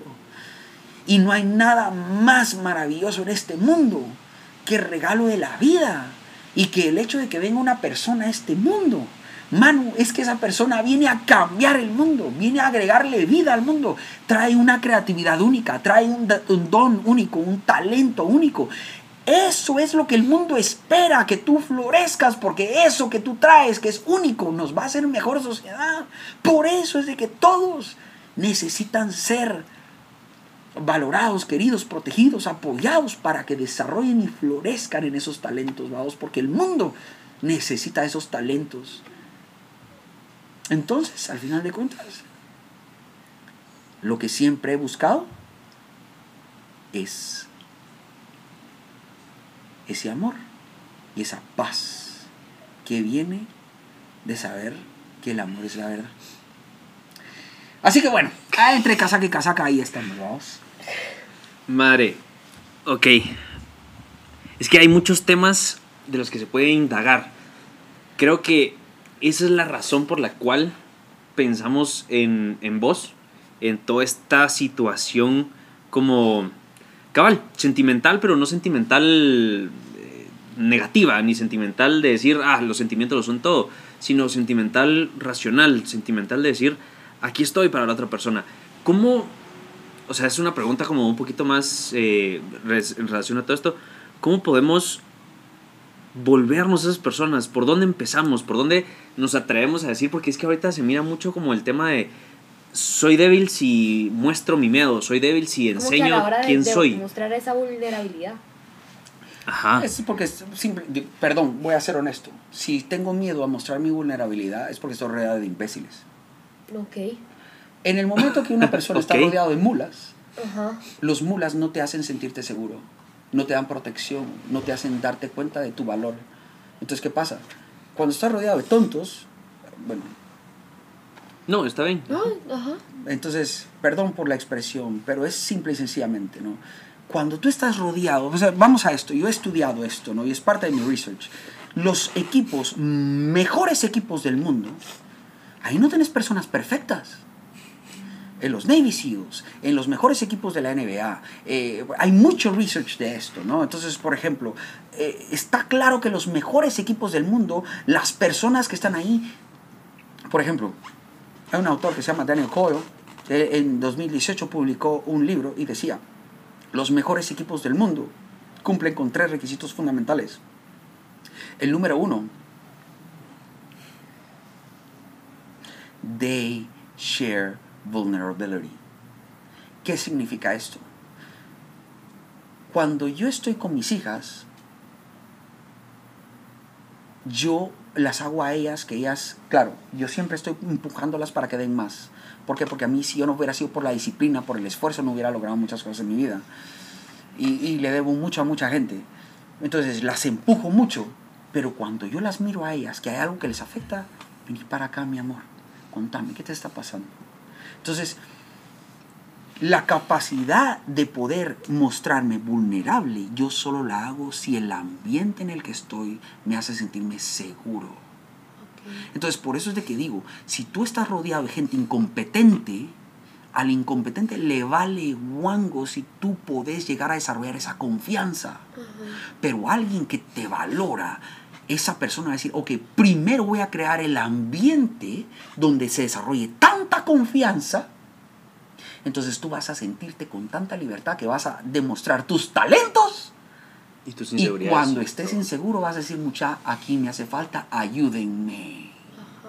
Entonces esto solo pasa cuando estás rodeado de gente que verdaderamente te valora, que realmente tiene claro de que el ser humano tiene necesidades materiales, es decir, de comer, de vestir, de techo. Tenemos necesidades intelectuales, que significa aprender cómo funciona la realidad, lograr una maestría, lograr hacer las cosas bien, están tus fortalezas, pero las necesidades afectivas son esas Sí. es darte el ambiente para que te sientas seguro, para que tú puedas desarrollarte bien como ser humano, imperfecto, pero que tus talentos son lo que aporte a los demás. Entonces, Wow. Ujú. una persona que no tiene esa conciencia nunca va a propiciar el espacio donde tú te sientas seguro. Entonces Daniel Coyle decía, tienes que sentirte, te- share vulnerability, they have to have a common purpose, Ujú. Vamos. Y.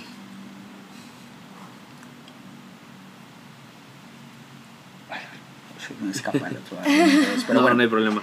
Entonces, totalmente él dice: esas personas, las que forman los mejores equipos del mundo, se llegan a considerar a sí mismos, no como que forman parte de un equipo, sino que forman parte de una Familia. familia. Entonces, ¿qué pasa? Que la Mara no sabe hacer familia, no saben ser padres, no saben ser madres. Entonces, ¿qué pasa? ¿Cómo le esperamos que los demás Sí. lo aprendan? Entonces, hacer equipos tiene que venir de ahí. Entonces, eh, Eh, yo te iba a preguntar, digamos como que todo ese proceso, como que lo que tú habías dicho es que te faltaba autoestima. Sí. Y de cierta forma como que el karate te lo dio, pero como que hubo alguna otra forma o alguna otra como que razón donde pudiste como que alcanzar eso, digamos, después de, de pasar por todo ese proceso que tú pasaste. ¿Cómo llegaste a decir un día, yo sí valgo?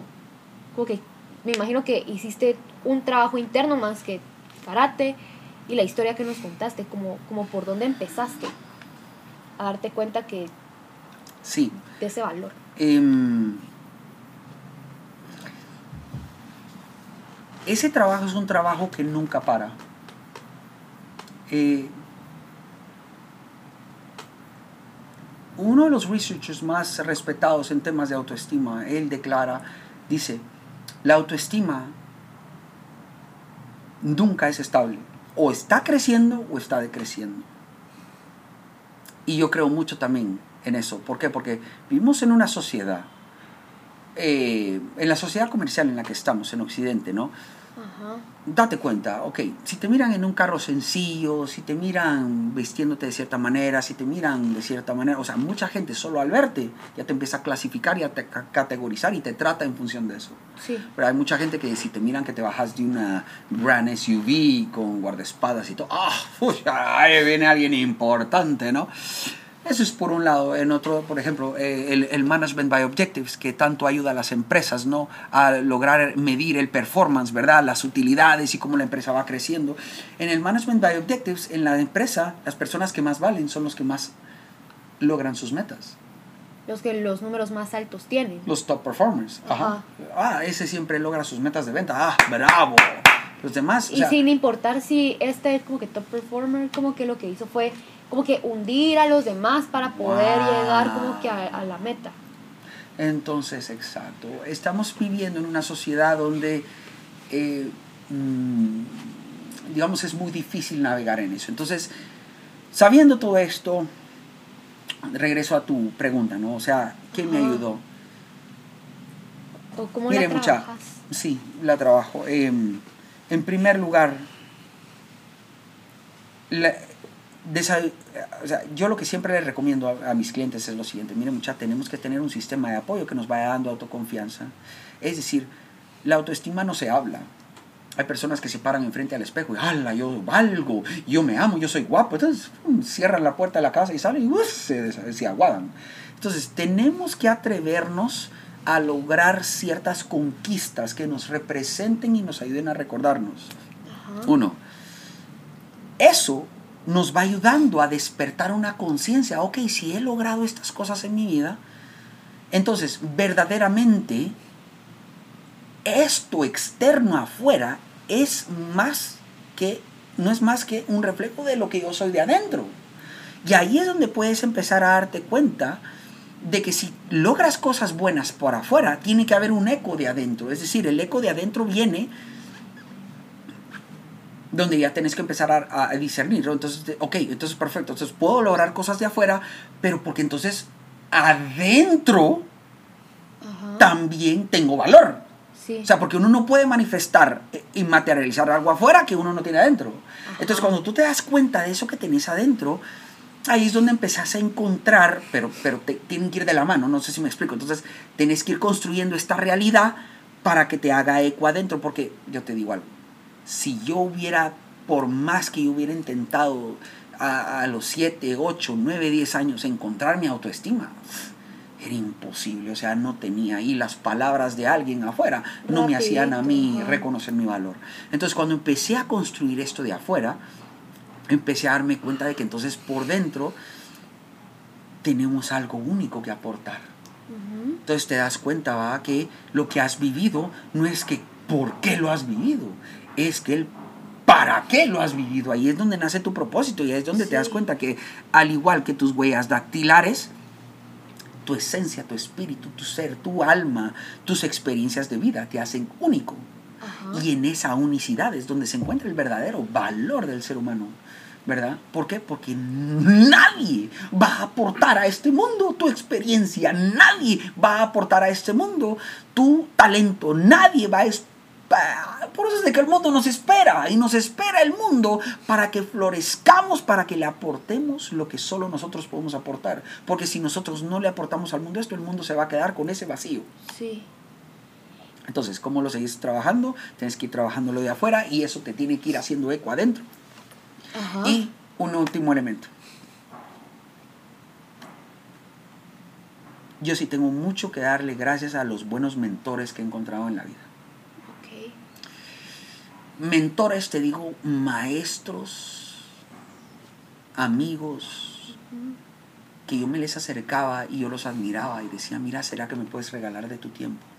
Quiero aprender de ti. Y tengo maestros, mentores que estuvieron cerca de mí y tengo también mentores que son ficticios. Por ejemplo, yo crecí viendo esas películas de los underdogs, ¿no? Como de Rocky. Eh, crecí viendo películas de superhéroes. Y aunque sean ficticios, yo elegía creer en que eso era una forma de aprender a cómo contribuir a este mundo y cómo darle más sentido a mi vida. Va, y otra cosita, por ejemplo, eso de la autoestima, como que al final empieza con el reconocimiento a través de lo que uno va logrando en la vida. Entonces como que ahí como que ves que afuera como que reflejas algo y entonces ahí como que te das cuenta de que vale la pena como que ver adentro cuál es ese valor que tenés. Pero con el amor no es tanto de afuera para adentro, sino que de adentro Ahí para estás. afuera. Exacto. ¿Cómo lograste encontrar ese amor hacia ti para poder transmitirlo a todos, a tu papá, a tus hijas, a tu esposa? Mira, pues, te voy a compartir algo. Ahorita hay algo que está mucho de moda que se llama amor propio, Ajá, ¿verdad? Entonces, hay que tener mucho cuidado con esto porque hay dos grandes corrientes de donde viene esto a nivel filosófico. Entonces, sin meterme a eso, tienes que ir, o sea, digamos que hablando de lo, de lo positivo de esta, de esta corriente del amor propio, ¿no? Cuando tú empiezas a construir tu vida, ya a- como hablábamos, ¿no? A ir construyendo estas metas que te ayudan a reconocer tu valor. Esa es, esa es, una, esa es una muy buena manera de ir construyendo tu autoestima, ¿no? Tu amor propio. Pero el amor, vamos a esto, o sea, cuando, conforme yo fui creciendo, llegar a reconocer el amor, para mí, el amor primero no fue hacia adentro a mí. ok, Ahí, fue, ahí es donde yo di- di- difiero un poco en la teoría, con, bueno, me, me inclino con la teoría de la, de la autoestima, porque esta es la que favorece esto que estamos hablando, y hay otra corriente del amor propio que está basada en, solo en el self-interest, entonces eh, con esa no me identifico. ok. ¿Por qué? Porque cuando yo me propuse cambiar mi vida, yo no dije yo voy a cambiar mi vida porque quiero llegar a tener más pisto. O quiero llegar a ser exitoso, o reconocido. quiero llegar a ser el más aplaudido Ajá, o quiero llegar a ser el más famoso. O sea, a mí esas babosas me valían guangos. Yo lo que quería era que mis hijos vinieran a una mejor sociedad. Yo quería aliviar el sufrimiento de seres a los que yo amo. Entonces, mis motivos no eran extrínsecos ni intrínsecos, sino que eran más que todo Trascendentes. Entonces, conforme fui creciendo, lo que a mí me impulsaba a reír reconociendo el valor interno mío era por amor a los demás. Porque no puedes llegar a amar a los demás de verdad si no empiezas a encontrar ese amor hacia ti también, a ese, a ese ir creciendo. Pero entonces está bien vinculado a los demás. Entonces, regreso a esto, ¿no? El ir haciéndolo todo por amor a mis hijos, por amor a mi familia desde los 14 años, no taca, taca, taca, después llego a reconocer la idea de no, o sea, todo lo que soy, mi idea clara del futuro, se la debo a Dios y Dios hizo de mi mamá y de mi papá los mejores instrumentos para transformar mi vida, wow, yo le debo a mi vida y mi futuro a mis papás, son mis ángeles, entonces yo les debo dar a ellos amor, pero no es amor por mí, es amor porque ellos lo necesitan. Y estamos vinculados todos a esto. Y si nosotros nos sentimos amados y protegidos, cuidados, apoyados, ¿qué le vamos a dar a los demás que nos rodean? Amor. Eso mismo. Entonces, si hubiera yo crecido en un ambiente así, o sea, mis talentos, yo no sé, tal vez sería diferente, pero a lo que vamos es esto. O sea, una sociedad donde, donde crecemos así, hay más oportunidades de llegar a construir el bien común para que todos crezcamos mucho más. Yo sí vinculo la autoestima directamente a la capacidad de amar a los demás de verdad. El amor propio, tal cual la filosofía del self-interest, Como la corriente actual, pues. eso es primero yo, segundo yo, tercero yo, y a mí me vale guango si mi amor te afecta a vos. No, no me refería tanto a eso, digamos, Sino que la primera. sino que a la primera, ajá. Exacto. Wow. Porque al final, como tú decís, o sea, yo te doy lo que tengo, ese Exacto. amor. No podés dar lo que careces. Entonces, como que basándonos bajo esa premisa, tú tuviste que tener amor a ti para poder pasarlo. Exacto. Pero te das cuenta porque, va, entonces mira, pues es que te das cuenta porque al sentir tú la carencia de, eso te hace generar un contacto humano con los demás. Entonces, esa necesidad de poderlo dar a los demás te hace reconocer que tienes que florecerlo adentro de ti. Pero entonces, entonces me explico, no es un amor individualista, no es un amor de narcisista, ¿no? Que se mira en el, en el reflejo del río, y, ay, es que me amo, ¿no? Sino es que ves tus necesidades en el rostro de tu prójimo. Es al final ese amor trascendental. Es amor trascendente. Entonces, a mí lo que me mueve en el trabajo y lo que me mueve a hacer el trabajo que hago es eso. ¿Por qué? Porque cuando vos llegas a una empresa, el propósito de la empresa debe de ser mejorar tu vida, agregarle valor a tu vida. ¿Y eso por qué se hace? Por amor al ser humano. Entonces las empresas que logren trabajar por un sentido de amor, de amar a la humanidad, esas empresas van a construir de este un mejor mundo. Entonces, si te das cuenta, si unimos el amor con buena autoestima y un propósito, estamos listos para comernos al mundo. Mira, ojalá que más personas logren encontrarse en esa ruta, porque sí lo necesitamos. Va. Y el propósito, porque tú lo dijiste. Hubo como que momentos en los que dijiste, wow, gracias Diosito por, por, por darme el propósito a esta edad, cuando hay gente que me duplica la edad y ni siquiera sabe lo que está haciendo ni para qué lo está haciendo. Entonces, para esas personas que tal vez como que no muy están seguras de para qué están haciendo lo que están haciendo, sino que solo quieren y quieren y quieren, como qué les podrías decir para ayudar a encontrar ese sentido. Perfecto. Mira, mi forma de haber encontrado el sentido a lo que yo hago es por medio del sufrimiento. Ahora, Víctor Frankl, que fue el pionero de esto, él decía, hay tres maneras de encontrar ese sentido, porque el ser humano, el ser humano tiene una necesidad primaria y no secundaria racionalizada, sino que es primaria de encontrar sentido a su existencia. Y él dice, las tres maneras de darle sentido a tu vida son, una, verdaderamente hacer algo con una convicción de que sabes de que la humanidad lo necesita, ¿verdad? Entonces, digamos que es, tienes una convicción, una seguridad, esta vez afectiva y racional, donde sabes que estás agregando valor a los demás. La segunda, por medio de un principio, en este caso puede ser el amor, o por medio de tu creencia espiritual, ¿no? Religiosa. Entonces, no sé si me voy explicando. Entonces, una es por, por creer que verdaderamente lo que estás haciendo aporta valor. La segunda es cuando encuentras, digamos que, el principio del amor en lo que haces. Es Ah. decir, eh, como que a Dios en tu vida o esa, ese, esa dimensión espiritual. Y la tercera es por medio del sufrimiento. En mi caso, a mí el sufrimiento me permitió tener una sensibilidad superior a la por- al promedio.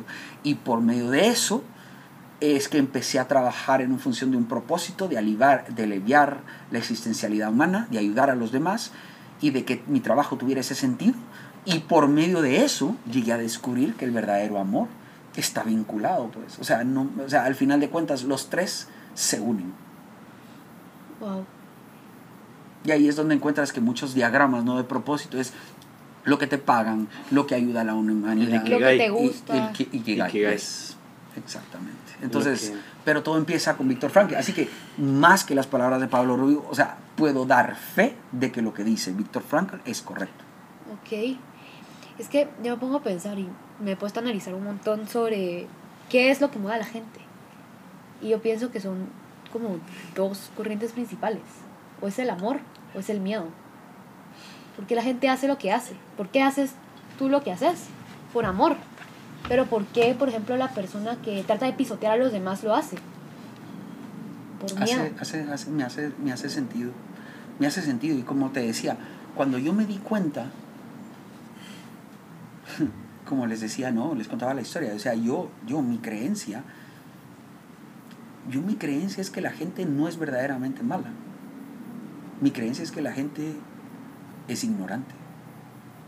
Y entonces por eso es que lo que tú dices me hace mucho eco. Entonces si la gente actúa por miedo, pues está actuando porque no conoce. No sé si me explico. Entonces, porque tiene miedo a perder, miedo a exteriorizar Sí. sus vulnerabilidades, miedo a esto, miedo al otro. Entonces por eso no, mejor pisoteo al otro antes de que me pisotee a mí. Cabal. Y Y mejor me convierto en el, en el, eh, en el rey, ¿verdad? Y a todos los vuelvo esclavos antes de que a mí me vuelvan esclavo, ¿no? Total. Entonces me hace sentido lo que tú Y es dices. similar a que yo prefiero rechazarlos a ustedes ustedes a mí. Por lo que muchas personas como que tampoco deciden abrirse con los demás. Yo tengo mucho ese problema. Yo a veces, a veces me cierro en situaciones en donde me siento inseguro. Eh, dígase, eh, donde evalúan qué tanto sabes a través de notas. A mí el sistema educativo eh, me molesta mucho porque yo aprendo un montón, yo sé que soy una persona que sabe mucho y, y lo sé, pero en esos momentos donde te la estás jugando por una nota, me desbalancea la cabeza y me cierro antes de que se cierren los demás. Sí. Eh, es curioso. Pero en todos los demás, Sí. en todos los demás lugares, soy este Fer bruto que, que sabe llegar a los otros, platicar, ¿cómo estás? Contame tu historia, ¿qué hay de ti? Eh, ¿Cómo podemos llegar a esto? Porque ya no hay un, tenés que tener una respuesta correcta para que te dé un punto, sino es, no me sé este término, decímelo. Y ya te Ah. conjugo, ya te conjugo realmente lo que estoy tratando de decir. Entonces, cuando es como tenés que ponerme la palabra correcta por un punto, me desbalancea. Yo tengo una conversación grandiosa con personas que aportan. Date cuenta lo que estábamos hablando hace un momento, ¿no? Si tú estás rodeado de gente que te agrega valor, estas personas te van a hacer sent- hacerte sentir cómodo, no en Sí. función de tu nota. Y en ese momento tú brillas con lo que tú eres, con tus talentos, tú floreces. Y perdón que hace un momento dije, cuando uno está rodeado de tontos, uno nunca puede eh, ser así. Pero ¿qué pasa? Ahí es donde te miden, no por lo que tú eres. Entonces, vamos a esto. Hay un, hay un filósofo que decía, tú puedes ver cuando a una cacatúa la entrenan para andar en un patinete, pero tú te das cuenta que está siendo manipulada. Le cuesta. Lo suyo de la cacatúa es volar. Lo suyo del ser humano es ser libre, estar en la sintonía del amor y estar, vamos, construyendo sus necesidades materiales, intelectuales y trascendentes para verdaderamente llegar a su propósito, que es donde él, sus talentos los pone al servicio de los demás. Entonces ahí él crece en todos los aspectos de su vida. Eso no se manipula. Simplemente es. Es, Por pero eso, tenés que ajá. desarrollar el ambiente, el ecosistema donde se florezca. Entonces, cuando estás rodeado de gente incompetente, el ecosistema es miedo y sistemas de controles condicionados. Entonces está siendo como una cacatúa. Y regreso a lo que decía este filósofo. No estropees a las personas. No los trates como algo que no son. Tiene mucho sentido. Me gusta la palabra lo suyo, porque lo suyo determina que hay un ente externo que absorbe una esencia dentro de sí mismo. Y, y me gusta esa palabra, me gusta lo suyo. Creo que tiene mucha trascendencia y es mucha lógica detrás de eso. Y nosotros con este podcast sí queremos transmitir ese mensaje. Nos hemos, o sea, una vez tuvimos una conversación bastante larga sobre, sobre el podcast, sobre qué es este podcast, sobre qué es lo que vamos a darle. Y parte de eso y lo que necesitamos es mucho reconocimiento, mucha fama y mucho dinero. Pero son como vehículos propios para lo que queremos llegar a ser. Porque yo estaba pensando, una de las consecuencias de una buena fama es que tenemos un millón de seguidores y el momento en que hay necesidad de construir un hospital y cuesta un millón de dólares, le pedimos un dólar a cada uno y ya tenemos el millón de dólares como una sinergia general del esfuerzo de dos personas, que es este podcast. Entonces, si queremos mucha fama, mucha plata, porque sabemos a dónde vamos. Es que sabemos para qué lo queremos. ¿Para qué estamos usando este podcast? A la muchacha, qué cool, qué fenomenal. Y ojo, mira, pues algo que a mí me apasiona es esto. Puedes llegar a ser, hay unos conceptos que me gustan, ¿no? entonces los ato a lo que tú dices, ¿no? Puedes llegar a ser una persona que es un como hub, Ujú. ¿no? Un líder hub. Que el hub es como cuando tú miras, o sea, por ejemplo, en Panamá está el hub de operaciones de una línea aérea, ¿no? Entonces, tú viajas a Panamá y de ahí ¡vrum! salís a cualquier lugar del mundo. Entonces, en Estados Unidos, en Atlanta, hay otro hub de otra línea aérea. Entonces, tú viajas a Atlanta y de ahí ¡vrum! a cualquier lugar del mundo. Entonces, un hub a nivel de tecnología es, o sea, como la información llega a un centro y de ahí ¡vrum! se dispara a cualquier lugar. Entonces, mucha gente quiere ser hub. Mucha gente quiere, yo voy a centralizar todo, yo voy a centralizar la fama, yo voy a ser el centro del sistema solar. yo soy el sol. Pero algo que a mí siempre me ha movido es el concepto opuesto al hub, que es become a bridge. Ser un, Claro, puente. un puente, alguien que conecta los dots, alguien que simple y sencillamente sirve de conexión y regresamos a ese propósito entre las personas. Vamos, eso que te hace único, eso que el mundo está listo para recibir de ti, que nadie más lo va a dar más que tú. Necesitamos puentes. ¿Ah? Entonces, en los Estados Unidos se ha tratado de hacer un poco de research acerca de esto y se dice que los mejores equipos tienen a un jugador que se le llama The Glue Guy. Ah, El ajá. chico, Sí. El- el- ¿cómo La se goma. llama? La goma. La goma. Sí. Qué. Ese es que, es que tenés a muchos talentos que tienen mucho que aportar, pero que ellos solos no podrían estar solos. Ajá. Entonces hay una persona que se vuelve el puente, el vínculo, el que les está recordando siempre que estamos aportando nuestros talentos para algo más grande que nosotros y que es el que facilita las interacciones. Y entre todos se puede construir algo más grande. Bastante Fíjate. curioso. ¿Qué pasó? Ya hemos hablado de más o menos cómo es nuestro papel en nuestro círculo de amigos. Ajá. Y los dos llegamos a la conclusión que los dos somos esa goma. En la mayoría de casos, fíjate que me, me da mucha, eh, me hace mucho sentido porque hay, hay un, no me acuerdo si fue anécdota o fue historia, pero había una, eh, recursos humanos contrató un, un servidor para una empresa para evaluar a los, a los trabajadores. Ujú. Y eh, parte de, de la evaluación, todos se, se evaluaron y todo, y hubo una persona que salió bajo y que era eh, como lugar para despido. Una máquina hizo el cálculo, una máquina desarrolló el programa y todo esto. Esta persona, al momento de querer cambiar al de recursos humanos eh, por esta máquina, tomó la decisión de despedir a este, a este chavo y en el momento que lo despidieron bajó la productividad general de la empresa. Y dijeron que él no es tal vez el mejor, pero hace que los demás saquen lo mejor que tienen alrededor. Entonces es una persona importante a pesar de que los números que dicen que hay que despedirlo, digan que hay que despedirlo. Es una persona que hay que mantenerla porque hace mejores a los demás, aunque él no sea el mejor. Eso es, eso creo que más o menos eh, entendí esta, esta Sí. cuestión. Y eso es lo que me gusta de lo que me dijeron, porque lo que ustedes me acaban de transmitir con la idea de su podcast es eso. O sea, Sí. vamos a hacer puentes, vamos a hacer esa goma que permita que muchos propósitos, personas que tienen talentos y que están floreciendo, puedan florecer.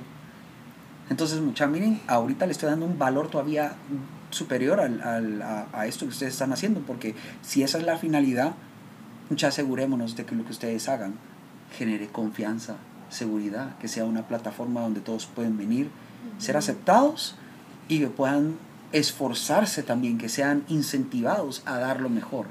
¿Vamos? Claro, ¿por qué? Porque no podemos sacar nuestros talentos si no nos ponemos a prueba. ¿va? O sea, Sí, tenemos que sí. llegar a...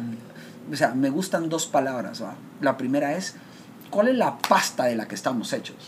O sea, Ujú. si yo hubiera llegado a la casa de mi papá un sábado nada más y andate de aquí, eres una mula, estás muerto para mí, que no sé qué, ah, me voy pues. Si, si no hubiera aguantado ocho años de estar llegando y llegando y llegando y llegando, yo no tendría la congruencia de vida para poderte decir, amor necesita la gente, seguridad psicológica, afectiva, o sea, no tendría cómo. Sí. Entonces, necesitamos saber de qué pasta estamos hechos. Y para eso, mucha la adversidad, bienvenida. ¿Por qué? Porque solo la adversidad te va a, dar, te va a hacer darte cuenta de estás- pasta estás hecho. Y lo siguiente, si logras pasar esa adversidad, si logras crecer, si logras desarrollarte, es decir, ensancharte, va a llegar el momento en el que eh, vas a destilar, así como sudas minerales, sales, esto, el otro. Va a llegar el punto en el que desarrollas un, una convicción tan profunda en tu propósito, en tu vocación de vida, que vas a destilar felicidad, vas a destilar pasión por vivir, vas a destilar en tu forma de caminar, en tu forma de comunicarte. Y oja, o sea, si lo que estoy pensando es correcto con lo que ustedes me dicen, el podcast puede llegar a ser un camino eh, que ayude a la gente a ir poco a poco encontrando esto, ¿verdad? Entonces, muchachos, Sí. excelente y gracias de nuevo. Entonces ahora me preguntas que por qué gracias. Por eso te voy a dar las Gra- gracias. Gracias a ti también por, por venir y por escucharnos y todo, y también por, por creer en este proyecto, porque la verdad es que pues ya habíamos hablado un poquito antes de grabar el podcast sobre la olla de cangrejos, cómo estamos, cómo estamos siempre dispuestos a arrastrar a la otra persona para nosotros como que avanzar, y la verdad es que tratamos de hacer lo contrario en este podcast. Ah, qué nítido. Y Sí. nosotros soñamos, con Fer Jara hablamos de hacer como que una alfombra roja con, con los mejores de Guate, pero los mejores de su gremio. ¿Te imaginas que juntas a las mejores personas de Guate de diferentes profesiones que se dedican a diferentes cosas en un mismo lugar? ¿Te imaginas la cantidad de proyectos y la calidad de proyectos que saldrían de ahí? Sí, la verdad es que yo sueño también con eso. Y gracias por lo que están haciendo, muchis. Yo también estoy aportando mi granito de arena. Eh, Granote, ya. Sí. es, no, pero Sí, hay mucho trecho que hacer y desarrollemos las intenciones correctas. Todos tenemos que tener las intenciones adecuadas. Eh, tenemos que hacer de que nuestro propósito sea grande, sea de bien para otros, que pongamos nuestros talentos al servicio de los demás, que florezcamos como individuos. Pero nunca vamos a hacer que eso se vuelva una justificación para sacrificar a nuestro prójimo. Que nunca se vuelva, ah, es que el propósito, mi propósito es más grande, por eso te destruyo. Jamás. Y por el otro lado, ¿verdad? Personas que son tan narcisistas que solo están siendo asadones, ¿no?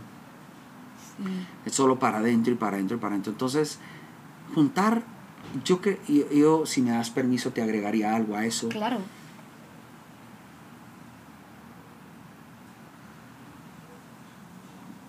Más que a los mejores, habría que considerar a los correctos. E- Esa era la palabra, creo que Sí. a eso se refería. digamos, basándonos en, porque lo que tratamos de hacer es como que a estos creativos, a los que, a los que elegimos, a los que invitamos, bajo esas tres como que diferentes valores que están alineados tanto con como nosotros personalmente como al podcast. Ok. Era más Cool. o menos. Ella, Sí, muy bien. porque eso es, te imaginas, busquemos a gente buena, auténtica y, y- y creativa. Y buena persona.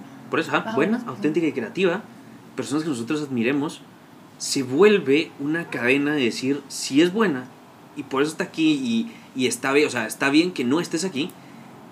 Invitamos, por ejemplo, el que estuvo antes, el que estuvo a las, a las 10 de la mañana que grabamos, es una persona que yo no me esperaba tanta profundidad y tanto, y es una persona que lo conocerán pocas personas. No nos interesa la cantidad, nos interesa la calidad. Exacto, los Exacto. correctos. Ajá, los Ajá. correctos. Y eso es lo, lo importante. Excelente. Que eso es, o sea, bueno, la verdad es que tienes razón, mejores. ¿Qué es mejor? Para mí, eso cataloga en mejor. Ah, ok. Ajá. Sí, ya, ya, te caché, sí, pues. Pero- Perdón si no me di a entender. No, no, no, pero es que, eh, mira, me terminas de aclarar. ¿Por qué? Porque usualmente tú miras los productos de podcast y, o YouTube channels y toda la mara quiere traer a los mejores y toda la mara quiere traer a los... O sea, pero ¿cuál es el criterio? ¿no? Entonces empezás Sí. a generar un montón de contenido y... Bueno, entonces volvemos a caer en lo mismo. No hay propósito. Y con Fer, con Fer nos pasó que como que ya empezamos a llegar a más gente y así que podíamos tra- o sea, traerlos aquí como invitados. Y como que pensamos, ay, sí, esta gente que tiene un montón de seguidores y que es re Millón de famosa, seguidores y- todo, reconocida internacionalmente, bla, bla, bla. Y fue como, no, ¿qué estamos haciendo? ¿Por qué no queremos llenar nuestros podcasts de personas vacías? O sea, queremos llegar lejísimos. Claro, esa sí es una meta. Tener millón, cien millones de seguidores. Pero porque sabemos cómo, con, con- más, más que seguidores, generar una comunidad. Más que cantidad, impacto. Impacto y comunidad. Es, esa, esa es como la, la, la diferencia. Que comunidad habla de que todos somos relativamente iguales. Claro, hay un líder, pero el líder no es el líder sin los demás. Y los demás no son los demás sin el líder. Entonces es como, como global. Eso es lo, lo, lo importante. Gracias, muchacha, qué bueno, qué bueno. Y me encanta ese sueño que tienen de que el podcast sirva para conectar esas, esos talentos de los demás. Qué maravilloso. Hacer algo muy bueno con todo esto. Igual cuánto nos pueden recordar. 300 años más. ¿Y qué son 300 años? No lo hacemos por nosotros. No. Ahí está la clave. Ajá. Es que ahí está la clave. Al final de cuentas, mira vos, tenemos un cordón umbilical que nos conecta a una sabiduría superior. Nosotros venimos del amor. El amor nos ha hecho. Y tenemos que llegar a destilar eso. Eso es el camino de regreso también. Pero pasa por el filtro de nuestra libertad. Entonces yo elijo cerrarme a ese filtro y ya no proyectar ese amor hacia los demás que viene desde arriba hacia mí, se conecta, o, o elijo compartirlo. Entonces, ¿verdad vos? Ahí es donde nuestro propósito, nuestro sentido de existencia, nuestro trabajo, nuestra familia, todo cobra sentido. Wow. Que. Madre, yo creo que.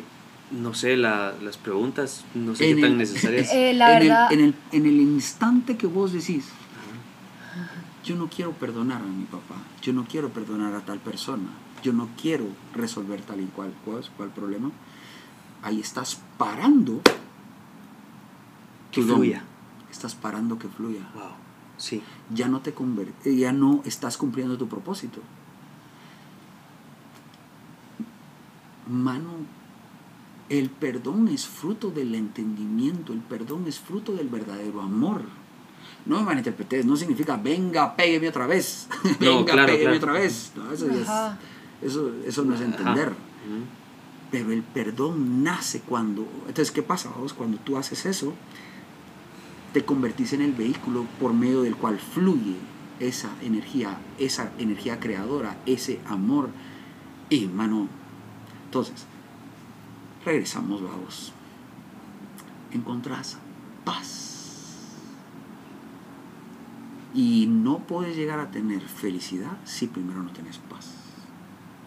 Entonces, construir una felicidad sin tener paz es una ilusión. Ok. Muchos la, la- la igualan, muchos dicen que la felicidad es paz. Yo te lo digo Porque en Occidente la mayoría de las teorías te, te dicen, ah, persigue la felicidad, persigue la felicidad, persigue la felicidad. Pero es como decirte, vamos, eh, eh, manda a los niños a estudiar, manda a los niños a estudiar, pero si tienen hambre y no tienen techo y no tienen cobijo, Sí. Sí. prim, pues, tú necesitas paz. Tú necesitas paz. Y yo crecí sin paz. Por eso es de que a mí me decían, y la felicidad, y la felicidad. Y yo, "Pff, felicidad, vale, guango. Decía yo, lo que quiero es tener paz. Wow. Entonces, esto, o sea, Qué profundo. Sí. Si no tienes paz, nunca vas a poder encontrar una felicidad real. Y la felicidad, es, la paz está ahí, vamos, cuando tú permites ser ese vehículo. Ajá. Para entregar a los demás lo mejor que podamos darles. Y entonces, ¿cómo no vas a ser feliz? Sí. Si estás cubriendo, o sea, estás realizando tu sentido existencial de ser. Estás mejorando la vida de los demás, estás mejorando tu vida, sabes de que con tu trabajo, con tu esfuerzo, con tu madrugada, con tu disciplina, con tu tirar la basura en su lugar, con tu ser un buen ciudadano, todo eso, es que con todo eso estás contribuyendo. Sí. Oh. Wow. Sí, es que la verdad, yo creo que nos podemos saltar la, la parte de las preguntas porque Sí, yo creo que ya las respondió todas. De, de alguna forma, Sí. es que más que eso es todo lo, o sea, todo la, eh, la no sé, la Hasta forma las, de hilarlo. las preguntas se quedaron cortas, sí, siento yo. siento que mm, mejor en este podcast vamos a, a terminarlo por el tiempo. Eh, de alguna Y forma vas sí. a tener que cortarlo, vos, y vas a tener que hacer algo, porque nos, cu- nos salió súper larga esta Ah, no importa, es lo que nos hemos tardado con... O sea, Ah, de hecho, este es el más largo por el momento, pero, pero usualmente siempre es como una hora y media, dos horas eh, Ah, qué con, cool. con las personas, porque sí, eso es lo importante, cada persona tiene algo que entregar y cada persona tiene una historia que hay que escucharla, entonces eh, nos interesa estas historias de las personas auténticas, buenas y creativas para apoyar a los demás a que saquen su lado creativo, a que sigan siendo buenas personas y a que desarrollen lo mejor que pueden. Y para eso es este podcast, que nos escuchan. Eso es lo que, lo que les hacemos, lo que buscamos con risas. Hemos tenido comediantes, hemos tenido locutores, Mm. hemos de cualquier forma. De o sea, todo. lo importante es estos locos que saben cómo tomarse las cosas y cómo aprovecharlas para impactar a los demás. Cómo ser ese, ese, no te preocupes, no tienes trabajo. Yo conozco a alguien que está buscando a alguien como vos. O yo tengo en el trabajo, te puedo referir. Pues llega, o sea, es una sinergia entre los dos. Entonces ya hizo un amigo. Eh, los dos cuando quieran crear un proyecto va a ser uno más uno igual tres. Siempre. Siempre. Entonces ese tipo de gente los queremos aquí. Gente que sepa compartir, gente que se sepa dar, gente que dice, claro, yo podría tener dos, me podrían pagar el doble. ¿Para qué? Claro, está bien querer ganar más, está bien, o sea, no, no estoy fomentando la mediocridad de decir no, pero sí estoy fomentando el decir, eh, esto lo, lo, lo hablamos en algún podcast, en Guatemala no deberías comprarte un Ferrari, sabiendo que a la par hay una persona que está muriendo de hambre. Muchas personas han dicho que es un poco socialista porque tú puedes hacer lo que quieras con tu dinero y lo que sea.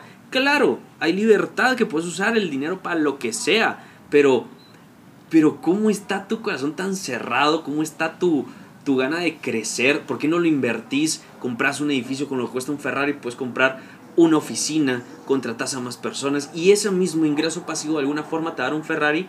O vas a decir, ya está tan corto esto que ahora voy a abrir otra oficina, voy a dar más trabajo, voy a generar, voy a crecerlo. Entonces, eh, yo soy uno, uno de esas personas que, o sea, no te vas a comprar un Ferrari si a la par literalmente estás pasando por una calle donde hay una persona que se está muriendo de hambre o hay niños alquilados que están pidiendo dinero. No lo considero de la forma más íntegra. Honesta sí, porque te ganaste el dinero honestamente. Íntegra, íntegra no. Es, es lo que Mira vos. Quien nunca ha pasado por una etapa de sufrimiento no puede entender lo que dices. Si siempre has, regresamos a lo que hablábamos, si siempre has crecido en un techo, con comida en la mesa, con un buen trato, o sea, o tal vez sin necesidades y sin carencias, no puedes entender. Hay cosas que racionalmente eh, las puedes hablar, pero afectivamente vivirlas es otro nivel. Entonces, Cuando yo estaba pasando esas situaciones de sufrimiento existencial, ahí desarrollé esa sensibilidad que ahora me permite a mí aportar a la vida de los demás. Pero no puedo yo pretender exigirle a alguien el mismo compromiso a su trabajo, a su, a su propósito, a su vocación, tal vez si él no ha pasado ninguna experiencia que le haya hecho todavía despertar. Entonces, hay personas que definitivamente necesitan pasar por experiencias que les hagan despertar. ¿Verdad? Eh, yo creo que a cada quien le llega su momento del despierto. Sí. Entonces, eh, no todos lo van a comprender, pero, pero eso es lo que necesita la humanidad. Mira vos, que levante la mano aquel que vino al mundo solo. Bien burro, sinceramente bien burro. Nadie se hace a sí mismo solo. Necesita por lo menos dos personas. Así que levanten la mano. Que levanten Sí. la mano. Nadie se hizo solo. Mínimo. Se necesitan dos personas. En mi caso yo creo que son dos personas y Dios. Entonces, mínimo. que levante la mano aquel que se hizo solo, pues. Que la levante, yo quiero verlo. Que me explique cómo chingado se hizo solo, a él mismo. Quiero ver. Está Dios levantando la mano. claro que sí, Pablo. Sí. Entonces, eh, sí, vamos. Eh, por eso es de que somos vehículos de ese amor. Porque venimos,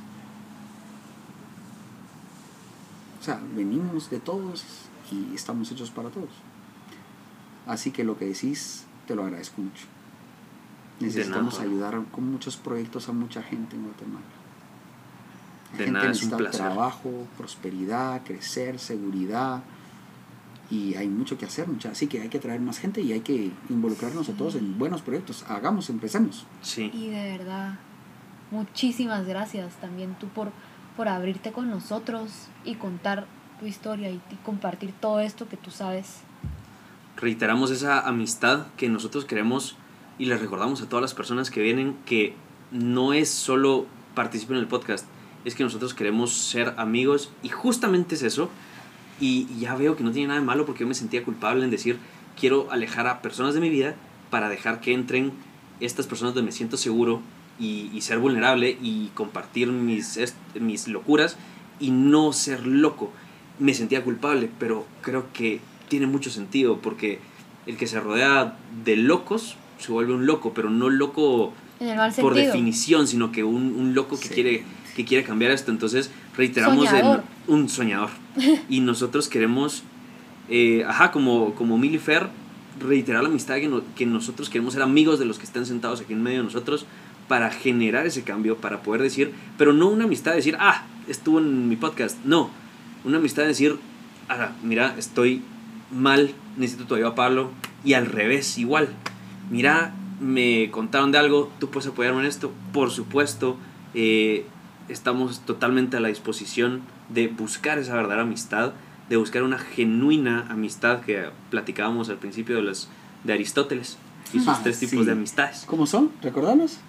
Eh, la hedonista, la Por placeres. Ajá, por placeres que generalmente se Sí. da como que en las fiestas y así. La utilitarista que se da generalmente en los adultos, pero yo me enfoqué un poquito más que me imagino que en el área de negocios. Pero Que es ahí más como que nos podemos usar. Te por uso porque tú tenés carro, tú sos mi cuate porque tenés carro, Claro. o sos mi cuate porque tenés pisto, entonces me invitas a la chela. Sí. y por último, pues la, la genuina amistad, que es donde pues es totalmente desinteresada y donde te podés vulnerabilizar con la persona, pero a la vez te ha- esa persona y esa relación te hace más fuerte y te ayuda a ser más virtuoso. Entonces, pues justamente eso. Queremos buscar esa verdadera amistad sincera con todas las personas que han estado aquí eh, para, o sea, no solo para el podcast. Un día hagamos un churrasco, otro día eh, tomemos una chela, otro día platiquemos de cosas profundas para generar ese cambio. Entonces, eh, pues nada, de verdad, muchísimas gracias. ¿Dónde te podemos encontrar? ¿Cuáles son tus, tus proyectos? ¿Dónde te pueden contactar a ti? Eh, Bueno, mira, eh, me encuentras eh, pues, en. La verdad, en mi red, se me olvidaron mucha. eh, Pablo Rubio, en Instagram estoy como P. Pablo Rubio. en, en LinkedIn estoy como Pablo Rubio, creo yo. Eh, y en Facebook, eh, Pablo Rubio. Todo. Pablo Rubio. Todo Pablo Rubio. Pero bueno, o sea, si me quieren contactar, tú sos mi amigo y tú sos mi amiga. Así que que los contacten a ustedes y ustedes les refieren mi- mis contactos, muchis, y, Claro que sí. y, y con mucho gusto. Y ahora nosotros, gracias por lo que haces. Sí, Impactas a mucha gente, ayudas a muchas personas. gracias por estar aquí. Lo que te propusiste a los 14, no sé si sirve de algo, pero me ayudó a mí. Y lo que te propusiste a los 14, cambiar y me- mejorar la sociedad, ha impactado conmigo desde que te escuché por primera vez hace como 3 o 4 años, dando tu primera, la primera charla que yo escuché allá arriba en carretera. Y sigue resonando mucho lo que dijiste ahí. Entonces, gracias, gracias por ayudarnos o por ayudarme a, a cambiar esa, eh, mi vida de alguna forma. Gracias, Pablo. Muchis gracias por haberme invitado. Cuentan con mi amistad y que se repita. No hay que decir más. Vamos por la chela. Ah, Sí. Y pues no olviden encontrarnos a nosotros como arroba guion bajo milifer en todas las redes sociales. Y recuérdense que ya estamos subiendo videos y los podcasts en YouTube para que le vayan a decir a sus amigos y los vayan a ver ustedes. Así que muchísimas gracias por llegar hasta aquí. Chao. Bye. Ahí comparten mucho.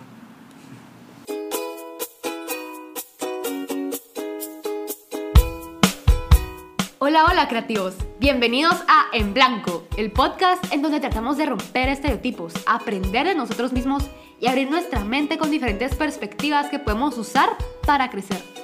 Es un lienzo seguro y en blanco, libre de juicios y perjuicios, sin censura alguna de pensamientos ni palabras, en donde nos hundimos en historias y puntos de vista únicos e increíbles, a veces con invitados, en donde platicamos de todo y profundizamos en preguntas, y otras muchas veces son nosotros, donde tocamos temas interesantes y llegamos a conclusiones relevantes. Somos Milifer. Bienvenidos, queridos creativos, a En Blanco.